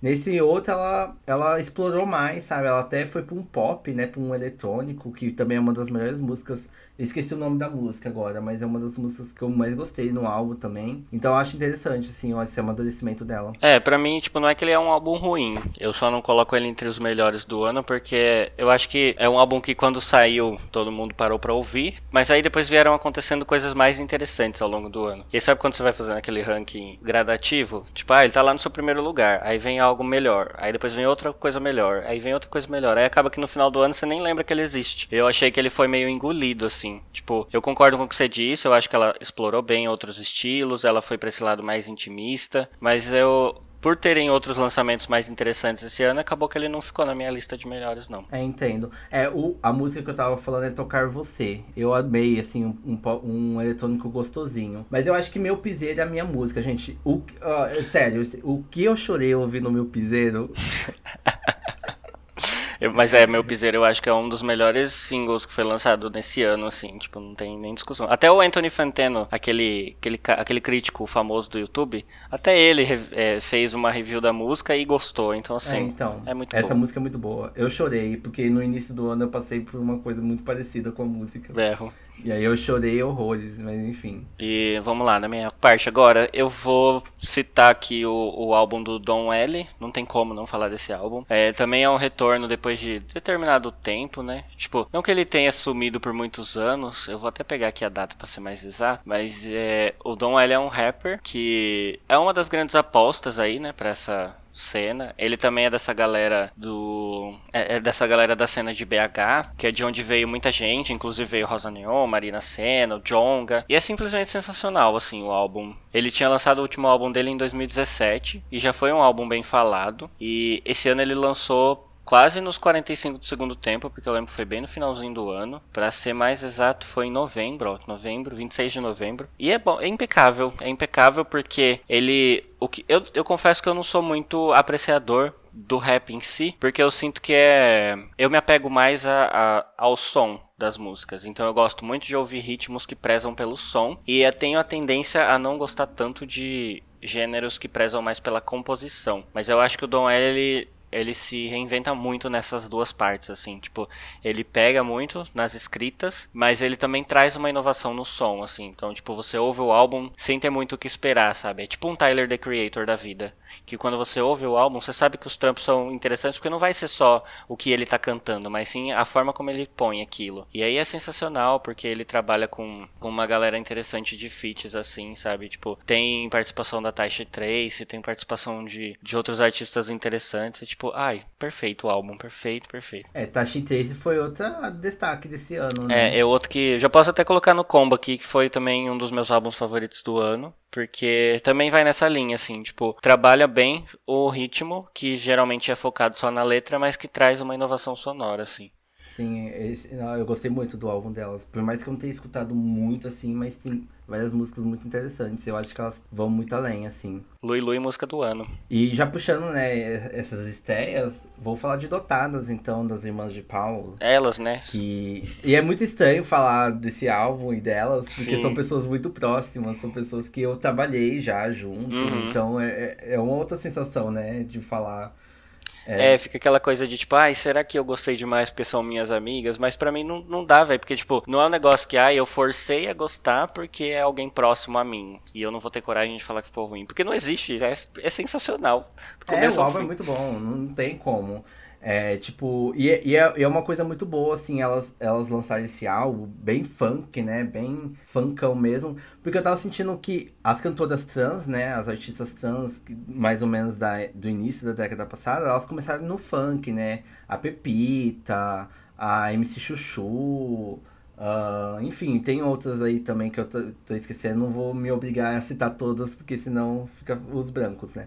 Mas eu senti que ultimamente tava dando uma diminuída, né? Nessa, nessa vertente, assim, a, a Pepita ficou muito comercial, né? Começou a lançar umas muito, muito comerciais. A MC Chuchu sumiu, né? não vi mais ela lançando nada. Então tava essa, esse desfalque, assim, de, das travestis no funk, sabe? Fazendo uma coisa é, mais diferente, assim. E aí as Irmãs Otadas veio com tudo, né? Lançou uns proibidão bem, bem bafo, assim. E também o álbum não só trabalha só o funk, né? Trabalha outros ritmos também, né? Ela traz uma versatilidade muito interessante. Tanto que a minha música favorita não é de funk, né? É, um, é o é Hermanas, né? Que traz, puxa mais pra um reggaeton, mais pra um, uma coisa mais dance house, sabe? Então, bem legal, assim, que elas trazem o proibidão do funk, né? E, e trazem outros ritmos também, trazendo o Vogue também, né? Do ritmo do Vogue, Sim. da Ballroom enfim, várias coisas. É, eu gosto muito dessa, dessa coisa que você comentou, dessa falta de, de, de, de, pessoas cantando esse tipo de ritmo, porque eu acho que uma, uma crítica que eu tava até conversando com, com a Yuri, que inclusive lançou também um trabalho muito impecável, é Cavalona Peçonhenta, o álbum chama Peçonhenta, que recomendo dar uma olhada também. A gente tava falando sobre essa cena LGBT, que acontece um rolê que, tipo, quando a gente sente que chegou num auge, assim, de um lugar confortável, de, de privilégio, se é que dá pra chamar assim, a gente pode falar sobre qualquer coisa que as pessoas vão ouvir. E eu sentia muito isso na música, falando de corpos dissidentes, assim, sabe? De pessoas trans, de, sei lá, gays afeminadas, que para elas cantarem e fazerem sucesso, tinha que ser necessariamente sobre militância. Tinha que falar sobre, ai, como a minha vida é sofrida e como eu apanho todo dia na rua. E me dá um pouco de preguiça, porque, tipo, são artistas que podem explorar qualquer coisa. E a gente não tem que ouvir só quando elas falam aquilo que a gente quer que elas falem, sabe? E aí eu gosto muito do álbum Dotadas justamente por isso. Além dele fazer renascer essa coisa da, das mulheres trans, das travestis dentro da cena do funk, ele traz essa coisa de são duas travestis cantando proibidão, sabe? Choca em dois momentos, porque tem esse debate de que não precisa só cantar sobre militância, mas também tem a, a questão de que é, são duas travestis cantando proibidão. Eu lembro muito de quando mulheres começaram a cantar proibidão no funk e foi todo um, um, debate em cima, né? Porque, nossa, que absurdo, mas tinha um monte de cara já fazendo isso há muito tempo e ninguém nunca falou nada. E aí agora a gente tem travesti fazendo mesmo, então é, é sobre esse progresso. Sabe? É, e eu queria fazer um, uma citação, já aproveitando, da Daisy Tigrona, né? Que ela voltou, retornou, né? Uhum. Lançando o Sadomasoquismo que já era uma música que já estava lançada, né? Com um remix com a da Rihanna. Mas dessa vez ela fez uma sonoridade só dela e parece que ela vai lançar mais coisas, né? Então vai ter o retorno também das mulheres que também estavam um pouco sumidas, né? As mulheres no funk, assim, te, é, não sumidas, né? Mas elas acabaram entrando numa coisa mais comercial, né? É, e aí voltar um proibidão é gostoso também. É sobre isso. É, vamos lá. É, aí aqui eu entraria agora nos internacionais para falar dos álbuns que eu gostei esse ano. Eu acho que dá para começar com o meu favorito de todos, que é o álbum da Spelling, que foi um álbum que eu enchi tanto o saco de tanta gente para ouvir que eu acho que as pessoas não gostaram porque eu fiquei enchendo o saco delas ouvirem. Mas é um álbum que é impecável assim, tipo do começo ao fim. Ele tem muito da, da estética do art pop que a gente vê na art pop e o gênero, não o álbum da Lady Gaga, né? Tem muito da estética do art pop que a gente vê nos álbuns da Kate Bush, mas é muito atual, sabe? Tipo, ele não é um álbum que soa anos 80, ele é um álbum que soa 2021, mas que traz dessas referências, assim. Tipo, eu até falo pros outros que ele, para mim, ele é um filho do, do Hounds of Love, da, da Kate Bush, com o Magdalene da FK Twigs, porque ele tem essa coisa lírica, essa coisa teatral, mas ao mesmo tempo tem uma coisa visceral, melancólica, e ela trabalha muito bem gêneros que eu não sei nem se dá para nomear, sabe? Tipo, ela experimenta muita coisa e muita coisa faz muito sentido no álbum. As músicas, algumas delas são longas, mas você nem percebe que elas são longas. E, e ele é impecável do começo ao fim, sabe? Tipo, essa estética teatral, assim, do álbum me atrai muito. E eu acho que ela explorou muito bem isso. E eu fiquei cadelinho demais. É, eu não conheço esse álbum, não. Você não encheu meu saco, então, pra eu poder ouvir. Não... Eu acho que você deveria, hein? Eu acho que você deveria. Eu vou, vou pegar pra ouvir depois. Eu confesso que eu fiquei meio triste, porque para as pessoas que eu apresentei, eu acho que uma ou outra só que gostou, o resto achou meio qualquer coisa. Mas quando esse álbum for citado entre, sei lá, melhores da década ou álbuns clássicos lá no futuro, eu vou falar assim, tá vendo, gente? Eu avisei vocês, vocês que não me ouviram. É, já citando assim uma internacional, porque eu acho que o restante da minha lista vai ser mais nacional novamente. Eu já citei dois nacionais lá em cima, né? Que foi a Beliche e a Willow, e tem mais um internacional aqui que foi a Arca, né? É, eu citei aqui o, o terceiro, né? O Kick Third. Three. Three. O terceiro chute da é. arca. O, te, é, o terceiro chute da arca. Isso, o terceiro chute da arca. Foi o, o qual que mais me pegou, né? Mas ela lançou quatro álbuns, né? Uhum. Um, um, por dia, né? Eu fiquei doido nesse dia, porque eu nem sabia que ela. Eu sabia que ela ia lançar, né? O, o, o segundo chute, né? Porque o primeiro ela lançou em 2000 e. Acho que foi 19, se eu não me engano. 19, Ou né? 20. Isso. 20, foi 20. Foi 20, é, 2020. E aí depois ela tava lançando umas músicas, né? Uns clipes, assim. Parecia que ia vir um álbum novo, né? Mas aí acabou sendo quatro álbuns, assim, um atrás do outro. Pá, pá, pá. Eu fiquei até atordoada no dia, assim. É, foi bem isso, porque eu acho que tanto a divulgação dela anunciando os álbuns novos, quanto soltar eles foi muito um dia atrás do outro. Sim, porque antes ela tava lançando singles do segundo, né? Sim. Ela lançou bem separada, ela, ela, lançou quase o álbum inteiro, né? Eu lembro que toda semana tinha alguma música saindo, uma música saindo, uma música saindo. Aí eu falei, nossa, quando ela sair, vai sair o álbum inteiro já, né? A gente vai ter escutado tudo. Aí do nada, pá, foi o, saiu. Aí depois no outro dia, tu, o, o terceiro, quarto, quinto. Eu falei, gente. É, eu lembro que foi, foi um rolê que ela lançou o 2, ela foi lançando singles do 2, e ela comentou que o 2 ia sair no começo de 2022 e o 3 no final. Só que do nada ela lançou um single do 3, aí do nada ela lançou um single do 4, aí do nada ela anunciou que ia sair semana que vem, e do nada foi tipo um na segunda, um na terça, um na quarta, um na quinta. E a gente assim, meu Deus, o que tá rolando aqui? Sim, o que tá rolando. Eu achei que ela ia lançar álbum até 2022. É, né? eu falei, vai chegar um dia da minha vida que eu vou acordar de manhã e não vai ter um álbum novo da Arca para ouvir? Enfim, mas é isso. Aí eu acabei ouvindo todos os álbuns, mas acabou esse terceiro me pegando mais, assim, porque eu senti que foi um conceito muito mais forte. E, e foi onde que eu teve a música que eu mais gostei, que foi o primeiro, né? O Brujas. É, não, aquela música é. Que é perfeita, aquela música é perfeita. Impecável. Mas eu indico ouvir todos, gente. Eu acho interessante. Porque cada, cada álbum tem uma estética muito própria, né? Uhum. Muito própria deles, assim.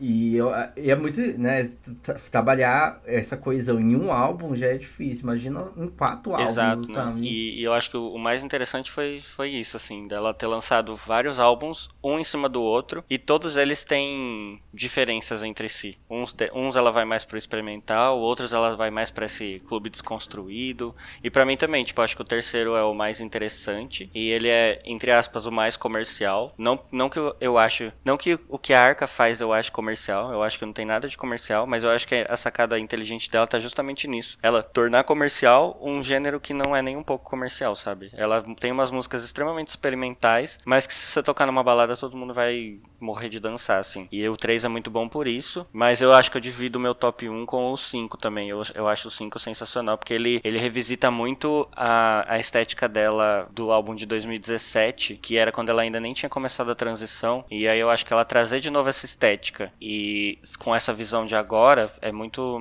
muito massa, assim. Mas é isso, gente, escuta todos. Porque são, vale a pena, assim, entrar nessa brisa da arca. Escuta todos. Tem um também nessa pegada de séries, digamos assim, que foi o álbum da banda Quero Quero Bonito, que é uma banda que ficou famosinha pra galera que gosta de uma bateção de panela. Não que eles têm nessa estética PC Music, eu acho que a deles vai pra uma linha um pouco mais parecida com Dream Pop, mais calminha, assim, né? É, mas eu gostei bastante, eles lançaram dois EPs, que no final acabou virando um álbum, que contam muito sobre os momentos de pandemia. O nome do, do álbum é Civilization, e é muito legal esse projeto, porque os dois EPs trazem essas, essas angústias e incertezas que a gente viveu nesses anos. É, e de novo, não que a pandemia tenha acabado, mas eu acho interessante essa perspectiva dos dois primeiros anos. O primeiro álbum saiu, se eu não me engano, em 2020, o segundo saiu no final de não, começo de 2021, e aí eles juntaram os dois e, e, apresentaram como uma obra só. E tem singles muito, muito interessantes, eu acho que Princess and the Clock é uma das músicas das melhores que eu ouvi o ano inteiro. Aí ah, é muito bom, é muito bom, recomendo ouvir.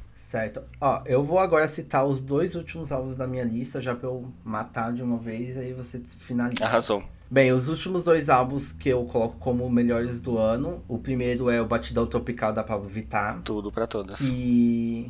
Não, sim, esse álbum...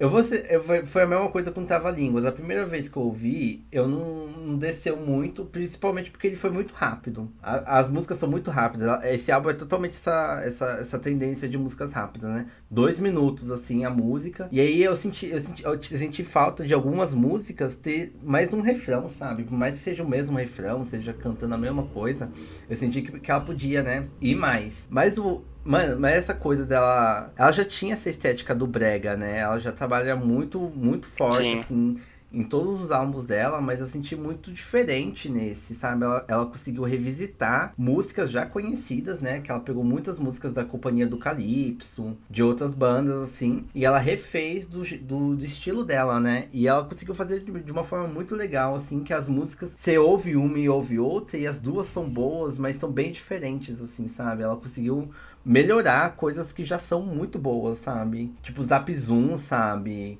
Que é uma música da Companhia do Calypso, se eu não me engano. E, enfim, e ela também lançou músicas. É, é que a maioria é regravação, né? Boa parte do álbum é regravação. Acho que só tem. É, as três primeiras são, são inéditas né? e o resto eu acho são que a, Eu acho que a única uhum. música que eu não consegui descer foi aquela da, da Piranha Também Ama, Piranha Também Chora. Essa daí não, não, eu finjo que não existe no álbum. Mas o restante é maravilhoso. Eu acho que Triste com Tesão é o, é o marco, né, do álbum, assim. É, é, a, é a melhor é. música, assim. Tirando as regravações. Tem regravações que são melhores do que Triste com Tesão, até. Mas pensando no solo... Eu gosto muito de eu gosto muito de A Lua, eu Nossa, acho Lua, impecável, assim. Boa. E é uma das inéditas, né? Então, para mim, me dá. Dou créditos por conta disso, assim. Eu gosto muito do Batidão Tropical porque quando a Pablo lançou o 111, foi uma decepção grande, porque eu senti o 111 na mesma movimentação que a Anitta queria fazer com o Kisses, sabe? Era a Pablo, tipo, meio que desesperada de alcançar uma carreira internacional. E assim, uma coisa que não entra na minha cabeça, ok, que a Anitta deu muito certo, a fórmula dela vendeu muito bem, e ela alcançou lugares que são totalmente merecidos para ela, mas mas eu, eu, não, eu não entendo essa coisa. Tipo, se você é um artista nacional e você estoura internacionalmente, é porque as pessoas conhecem você por conta daquele estilo. É aquilo ali que desperta o interesse nelas. E aí não vejo sentido, tipo, ah, agora que eu quero me lançar no mercado internacional, eu vou cantar em inglês e, e espanhol, e aí eu vou lançar reggaeton, e aí eu vou lançar pops internacionais, porque, tipo, você perde a sua estética, tipo, e perde a sua, a sua excentricidade. Tipo, a galera foi até a Pablo por conta do brega, por conta do forrozão, e aí ela começa a lançar pops e PC Music e coisas do tipo, isso aí perde a estética. E aí eu senti que o 111 foi um projeto muito bagunçado por conta disso. Daí quando ela lançou o Batidão Tropical, eu sinto que ela voltou às raízes. E ela continua sendo um sucesso internacional, mas ela tá ali vendendo aquilo que ela sempre vendeu e que a galera sempre gostou dela, sabe? Então eu fico muito feliz dela ter voltado para isso. Mas eu sinto que a Pablo vai lançar um álbum agora focado em internacional de novo, viu? Parece... é, que ela, ela, lançou aquele number one lá. Parece que já foi uma coisa que vai, vai ir pra essa tendência aí. Mas não sei. Que é muito ruim, inclusive, number one. ah, eu não sei, eu tenho. Eu tenho. Ah, eu não sei. Eu, eu odiei também, mas não sei. Tem algumas coisas na música que eu acho interessante. Eu acho uma baguncinha. Ah, mas tá tudo bem. A gente, a gente, a pane... gente continua amando ela. A gente gosta de uma panela, né? Às vezes uma baguncinha é interessante. Mas é. enfim, é, o segundo álbum, né, já também é nacional, que é o da Beth Sista, Get Elegance, que para mim, assim, ela conseguiu finalizar o ano perfeitamente, assim, porque ela lançou bem no finalzinho de 2021. E foi tipo a cerejinha do ano, assim. Esse álbum é muito gostoso, gente. Eu não consigo nem escolher uma música que eu gostei, porque eu acho que é um álbum que, que dá pra ouvir num, numa só, sabe? Sim, Que você é vai até o fim, assim. E é gostosinho do início até o fim, perfeito. E ela traz coisas diferentes, ela traz umas coisas do funk também, uma coisa mais eletrônica, mais conceito, algo mais, às vezes umas batidas mais comerciais. E ela consegue trazer numa, uma coisa como se fosse uma música só, sabe? Eu sinto que não tem essa coisa de tipo, ah, acabou essa música, começou a outra. Sabe? Eu sinto que vai fluindo, sabe? Bem gostosinho. É, e, e, eu acho muito da hora a Bad Sister ter alcançado isso pra carreira dela, porque ela sempre foi a produtora musical de muitos álbuns importantes que a gente tem na música, né? O próprio Pajubá que a gente tava falando é praticamente produção dela. Ela produziu coisas com a Jupe do Bairro, produziu com toda essa galera da cena que a gente conhece. E eu sinto que esse álbum pra ela foi, tipo, o momento dela se lançar no mercado enquanto ela única, assim, pessoa, sabe? E foi muito interessante porque foi uma total quebra de expectativas, porque eu conhecia a Bad Sister da cena eletrônica, então eu super esperava um álbum álbum eletrônico, instrumental, e ela veio cantando. Na hora que ela abriu a boca para cantar, eu dei um berro, assim, que eu tô esperando até hoje vir uma multa no meu condomínio por conta disso, mas é, foi sensacional. É, mas Eu também não esperava. Eu achava que ela ia fazer um álbum chamando outras cantoras uhum. pra cantar enquanto ela faz a produção, mas. É, tipo, ela foi uma quebra de expectativas extremamente positiva, sabe? Foi tudo que eu não esperava que ela fosse lançar, mas foi tudo muito bom. Eu achei sensacional, assim, tipo, eu acho que é o que você falou, não dá para citar um uma música que seja a melhor de todos, porque são todas muito boas. E tem muito, muito bem equilibrado essa coisa do, do eletrônico com trap, com funk, com batida de vogue. Ai, tudo para todas. Rafaela, você pisou. Pisou. Nossa, tem uma, tem uma música, eu não vou saber o nome da música, mas tem uma música que tem alguém falando em outra língua, não tem? Ou, ou tá falando uma, uma coisa. Que tem uma música lá que a, a pessoa tá cantando e eu falo, gente, que essa pessoa tá cantando. Tem, tem um rolezinho francês é lá francês, no meio. né?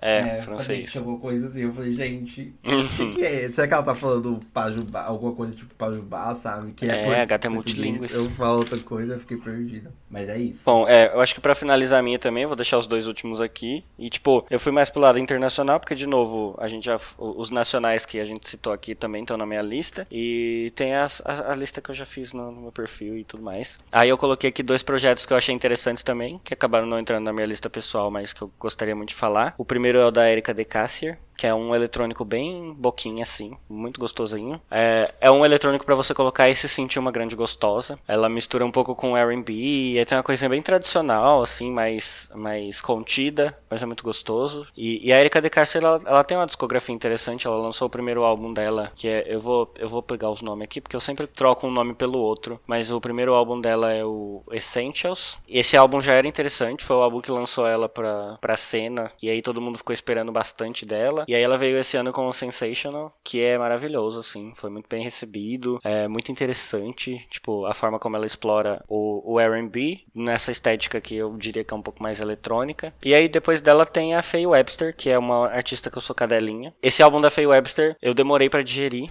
porque eu esperava algo diferente, assim. Eu acho que ela é uma dessas artistas que eu gosto muito da, dessa coisa do guitarra e voz só, mas que funciona muito bem. A Faye Webster, que foi que me me deixou um pouco mais interessado na cena country, porque ela traz um pouco dessa referência no som dela. E é muito interessante como ela brinca com isso. E aí ela tem uma discografia muito boa.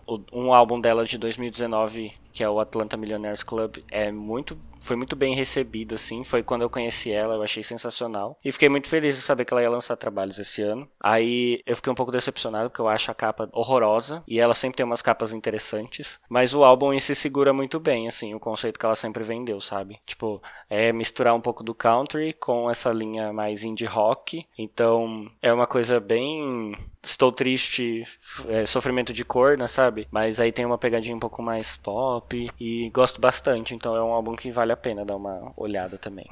É, e é isso, eu acho que dos, dos, dos melhores, piores, eu acho a lista foi teoricamente longa, mas na verdade eu acho que a gente não falou nem 10%, né, das coisas interessantes que saíram no ano. Então... Não... É, não, eu já tô vendo aqui. Só da gente falando dos álbuns foi uma hora e meia. Exatamente. Foi, tipo, muita coisa. E ainda assim a gente falou quase nada do que a gente gostaria de ter falado, assim. Então. É. Mas já joga aí, Roma. No, no sucinto, como foi 2021 pra você? É, então. Eu acho que 2021 para mim foi esse ano que demorou para acontecer. Mas quando aconteceu, ele aconteceu bem. Eu acho que foi um ano interessante pra música eu não vou dizer que ele foi melhor que 2020, porque não foi. E eu também não acho que ele tenha sido um ano que, tipo, sei lá, não sei se ele vai ser marcado na história, talvez por conta da pandemia e tal, mas é, foi um ano interessante, demorou para acontecer, mas aconteceram muitas coisas boas. Foi um ano que eu revisitei muito clássico, é, eu tirei um tempo, assim, que eu tava meio cansada de tudo para ouvir músicas antigas, e aí eu ouvi muita coisa que eu ouvia quando era mais novo, ou muita coisa que eu não conhecia e que todo mundo sempre falou muito bem. Mas eu achei um ano, no geral, interessante. É, por, dado o cenário que a gente viveu, é um ano bem interessante. É, eu também tava nessa energia em 2021. Eu acredito que boa, boa parte do ano eu estava ouvindo álbuns de 2020, ou eu estava revisitando é, álbuns antigos, assim. Eu ouvi muito Paramore, eu ouvi muito Avril Lavigne, My Chemical Romance, Green Day, sabe? Eu tava ouvindo muito, assim. Eu acho que por causa dessa energia, eu acho que até por causa da Willow. Agradeço ao Willow por isso. acho que até por isso que ele é um dos álbuns favoritos, porque eu acho que ele me, me, me trouxe uma energia antiga, assim, que fazia tempo que eu não escutava, sabe? E aí eu gostei muito, assim, me ajudou muito. Sempre que eu tava bad, com raiva, eu colocava um, um Power More é, no, na altura, assim, no ouvido, e eu ficava lá, lavando louça, quebrando, quase quebrando a louça, né? Tava quase pegando a louça. Reviveu quebrando. a vida emo. Mas, exato. E eu acho que vai vir muito forte, assim, eu acho que vai vir muito mais. E, enfim, mas no geral eu acho que 2021 foi essa coisa. Depois eu fui ouvindo as coisas novas que saiu. Eu acho que talvez não foi mar tão marcante internacionalmente, mas eu acho que aqui nacional foi muito forte. Acho Demais. que saiu muita coisa, muita gente nova que tá começando, assim, que vai marcar, que já marcou, né, e, e tudo mais.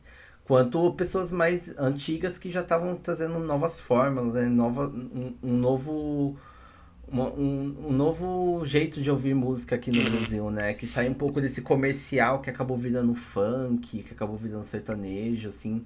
Que tava meio triste, assim. Eu gosto muito de funk, mas eu sinto que tava uma fórmula muito comercial, assim, ainda mais Sim. da Anitta. A Ludmilla, a Ludmilla mais ou menos, né? Que ela, tá- ela, tá, ela pende, né? Ela fica fazendo vários ritmos e eu acho isso legal. Mas eu Sim. senti que o funk em si, assim, acabou ficando muito comercial e muito chato. Então eu acho legal, assim, essa nova tendência, assim, que tá vindo. Não só do funk, mas na música brasileira no geral. É, eu acho que, tipo, a música brasileira, esse ano, assim, pelo que eu acompanhei, foi o que mais é, vazou música nacional pra outros lugares, assim, sabe? Que, tipo, a gringa pegou bastante coisa do Brasil. Não sei se dá pra criar essa pontinha de esperança, mas eu tenho muita esperança de que, muito em breve, o Brasil seja conhecido como uma referência constante, assim, na música, sabe? Senti que esse ano deu essa crescida muito grande. E tomara que isso perdure, né? Porque às vezes a gente vaza um hit ou outro, e aí fica lá um tempo depois some, mas eu quero muito que exista esse cenário onde a música brasileira seja constantemente olhada, né? E eu acho que esse ano deu essa pontinha de esperança, não sei. Agora entramos no que esperar de 2022, né? Com essa pontinha aí que 2021 deu. Em 2022, uma das grandes marcos, né, que tá acontecendo, que já pegou um pouquinho do final de 2021, né, com a expectativa para 2022, é o retorno dos festivais, né? Já temos dois festivais enormes que já estão para vir, né, que é o Lollapalooza e o Rock in Rio. Os dois vão no mesmo ano, assim, e já tá saindo várias coisas, né? Já Parece que a Avril Lavigne vai vir no, no Rock in Rio, a Miley Cyrus, Sim. né? Acho que a Miley, a Miley Cyrus, o Green Day. No Lollapalooza eu acho que a Marina, né? Vai vir. Não sei, mas no Lollapalooza eu senti que foi, foi menos, É. assim. Foi bem fraquinho, né? Eu acho que tem Strokes também como headliner. É, eu, eu vi que o Lollapalooza focou mais nos nacionais, né? Sim. O que eu acho interessante porque ajuda, né, esses artistas que não estavam faz, fazendo muita música, né, em- Uhum. nos, nos anos de pandemia, mas é meio fraco porque é o Lollapalooza, né? O Lollapalooza geralmente é um festival que para trazer É, grandes nomes de fora, né, que geralmente A gente já vem. tem grandes festivais com música nacional, É, né? Então sim. quando a galera compra um Lollapalooza, ela espera vir Ainda mais pelo artistas. preço, né? Que o Lollapalooza é Exato. né? Mas enfim. É, também em 2022 tem um- alguns retornos, né? Alguns confirmados, outros que são boatos. De confirmados temos o novo álbum da Charlie XX, Crash, que vai sair no, no início desse ano, acho que março, Uhum. se eu não me engano. Ela já lançou um single, né? Que é o Good Ones, que pra mim foi um dos marcos de 2021, assim. Eu amo essa música total. É, Foi uma das músicas mais escutadas minha, né? No Last FM lá, marcado lá. Só- o, só o single, né? A capa do single passou vários álbuns. Morta. Tanto que eu ouvi, ál- só a música. Também vamos ter o retorno da Avril Lavigne, é, que agora em fevereiro também. Eu, não- eu procurei o nome desse álbum dela, não sei. Não sei como uma mulher vai lançar um álbum em fevereiro e não lança nenhum título do álbum. Às vezes vai ficar pra semana, assim, do lançamento. Sim, mas ela já lançou um single, né? O Bite Me. E, Uhum. e ela já falou que ela vai voltar às origens dela. Ela disse que vai voltar pro punk pop. Ela disse que até uma das inspirações dela do álbum é o Green Day. E o Travis Baker também vai trabalhar na produção. Então vai vir uma coisinha bem, bem 2000, assim, ó. Uhum. Também vamos ter as regravações da Taylor, né? Como já citamos. É, esse ano vai sair o do 1989 e do Reputation. Vamos ver o que ela tá querendo mostrar aí, porque ela já viu que ela já tá trazendo umas coisas diferentes, né? O Outwell, né, já aí provou que ela tá. Ela não tá só regravando, né? Ela tá trazendo umas novas visões desses álbuns. Então. E o 1989, o Reputation, podemos dizer que é um dos grandes marcos, assim, da carreira dela, né? Assim, foi quando ela tava no auge, assim, foi os grandes sucessos, assim. É o mais controverso também, né? Então Sim. vai ser interessante ver essa revisitação. Também vamos ter o álbum da Camila Cabelo, Família, que eu acho que vai ser um álbum em espanhol, né? Que é, é a, no, é a nova trend do momento, né? O, o pessoal dos Estados Unidos canta em espanhol agora. É, também teremos o álbum do The Weeknd, da UFM. É, esse inclusive teremos... vai sair na semana que estamos gravando esse podcast, né? Então provavelmente, é provavelmente você, quando estiver ouvindo isso, já vai ter sido lançado esse álbum. Mas estamos na expectativa, porque o, o, After Hours foi muito bem recebido, né? Então vamos ver o que vem aí. Vamos ver. Também vamos ter o, o álbum da Rosalia. Motomami. Moto, Motomami. E também vai eu acho que vai vir da FK Twigs, né? É, ela tá com. Ela começou a lançar alguns singles. Um deles é pra ela um filme. Ela lançou com The Weeknd. É. Ela lançou com The Weeknd também. E aí, muito gostoso também o álbum. Muito boa, é. Então, eu não entendi se essa se esse single dela com o The Weeknd vai ser pro álbum do The Weeknd ou se vai ser pro dela, mas eu senti que a estética é mais que... próxima da dela, assim, do que ela faz. Eu acho que é dela, porque ela lançou como dela. Uhum. Se fosse do The Weeknd, seria do The Weeknd, né? Sim, Feat, sim. FK Twigs. Mas aí eu não sei. Mas eu, eu achei interessante, assim, o, a música que ela lançou com o The Weeknd. Uhum. Enfim, tem alguns outros álbuns que provavelmente já estão marcados, confirmados, mas a nossa memória aqui não consigo lembrar. Sim, Sim. Provavelmente tem alguma coisa a mais aí que vai sair. Mas enfim. É, então vamos de boatos, né? Os boatos. os de sempre. Os, os boatos, as esperas que a gente espera que saia, né? Mas a gente nunca sabe. Um dos boatos que eu acho que talvez é, tem mais certeza, mas também não é certeza, né? É o da Britney, né? Porque como eu citei lá no início uhum. do. No início desse episódio, a Britney já tá com uma música meio que já encaminha, encaminhando. Então talvez a gente pode esperar alguma coisa de 2022. E a Britney trabalha rápido, sabe? Porque pensando que no meio do surge de 2007 ela lançou Blackout, sabe? É, é, ela, é uma ela é uma artista que trabalha rápido, assim, as músicas dela, mesmo quando ela tá nos momentos tensos, assim. Então, eu acho que agora que ela tá aliviada, talvez saia alguma coisa. Talvez não vai vir... Ela disse que talvez não vai fazer mais é, turnê. Ela disse que turnê ela não tá mais com desejo de fazer, mas talvez álbum venha. Outra cantora que tá gravando, parece que tá gravando, tá, parece não, está gravando é a Madonna. A Madonna já tirou umas fotos, uns vídeos aí no estúdio. É, então talvez possa sair alguma coisa da Rainha do Pop em 2022. Vamos ver se. Tomara que venha aí, né? Tá, aí, aí vem os boatos, que aí a gente já tá. A gente já desistiu, né? A gente é, desiste, é, chega uma hora que. de esperança a gente fica calejado já de esperar, e aí a gente nem acredita mais, mas a gente mantém ali, porque aí se der certo a gente finge que acreditou. Exato. E se não der também, a gente finge que não estava ligando. E são grandes nomes, assim, né? Dois grandes hum. nomes desse sentido de fazer, de enrolar fã. Que a primeira é a Sky Ferreira, né? Que tá. Eu, eu acho que já vai fazer uma década já que ela tá falando que ela vai lançar esse álbum. Sim. o famoso. Que eu acho que eu acho que isso foi estética, né? Fazer o masoquismo, sabe? Fazer os fãs sofrer, sofrer. Nossa, olha, faz muito sentido. Parte do parte conceito. do conceito. Demorar uma década para lançar um álbum só fazer os fãs sofrer. Aí fala, ah, é tudo conceito.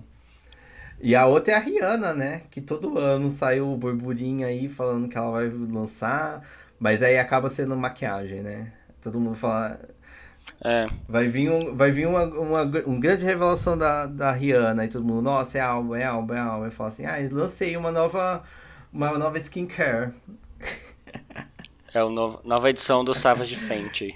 Desse aí é todo é, ano a gente sim, sabe é a única tem. coisa assim, que a gente sabe. Então ela tá fazendo a gente se torturar aí, né?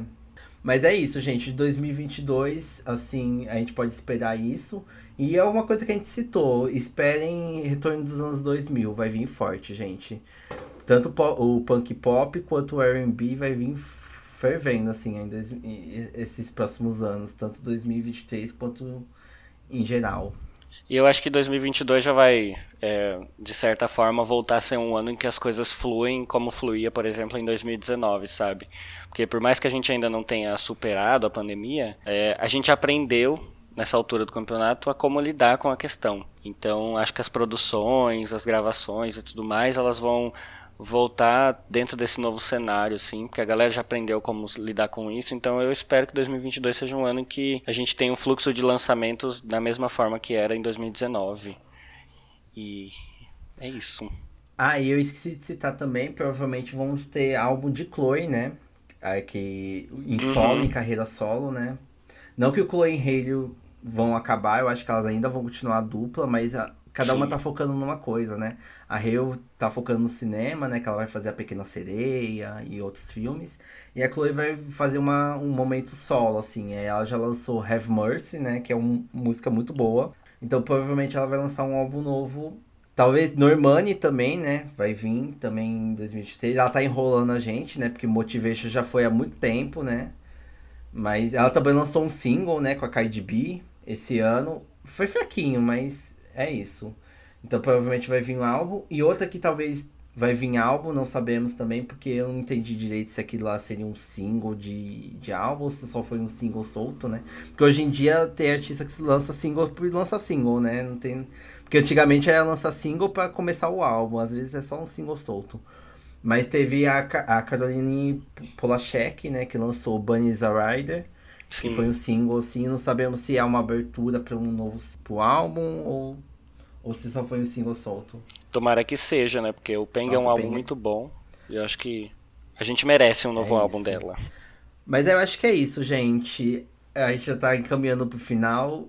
Eu já estou assustado aqui, vamos ver como vai ser essa edição, se eu conseguir dar uma diminuída, mas. Né? Provavelmente a gente divide vai dar umas três horas, ver se a gente vai dividir. E, enfim, mas é, esse é a retrospectiva de 2021. Acho que a gente falou tudo que a gente queria, né? Uhum.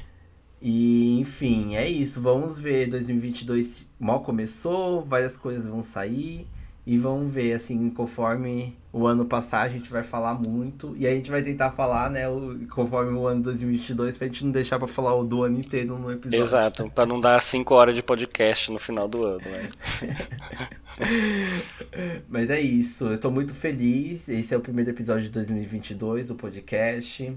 Primeiro de muitos. Primeiro de muitos. E é isso. Algumas considerações finais, Roma? Para mim é isso assim, é, é, vai vir aí um ano de muitos lançamentos. Eu tô bem ansioso para 2022, porque eu acho que tem muito artista interessante que tá para lançar álbum e combinado com essa coisa de que eu acredito que o fluxo de lançamentos vai voltar. Tô aguardando um ano assim que, que supere que seja bem marcado assim por muitas coisas que a gente tá há um tempo assim esperando, sabe? Então, vem aí, meninas. Vem aí, 2022, promete, por favor. E que acabe essa pandemia, por favor, também. Pelo amor de Deus. Pelo amor de Deus. Mas é isso, gente. Agradeço a todo mundo que chegou até o fim, que eu acho que todo mundo que chegou até o fim que foi guerreira. Guerreiríssimas, pelo amor de Deus. Quase três horas. E é isso. Quero agradecer muito a todo mundo que tá acompanhando. E é isso. Até o próximo episódio do Inário e de outros do Delotes Podcast. Até mais, galeras. Beijinho, tchau. É isso, fica com o sonzinho da Maia Caos, que também é outra que promete, hein? Maia é tudo para todas também. bye bye.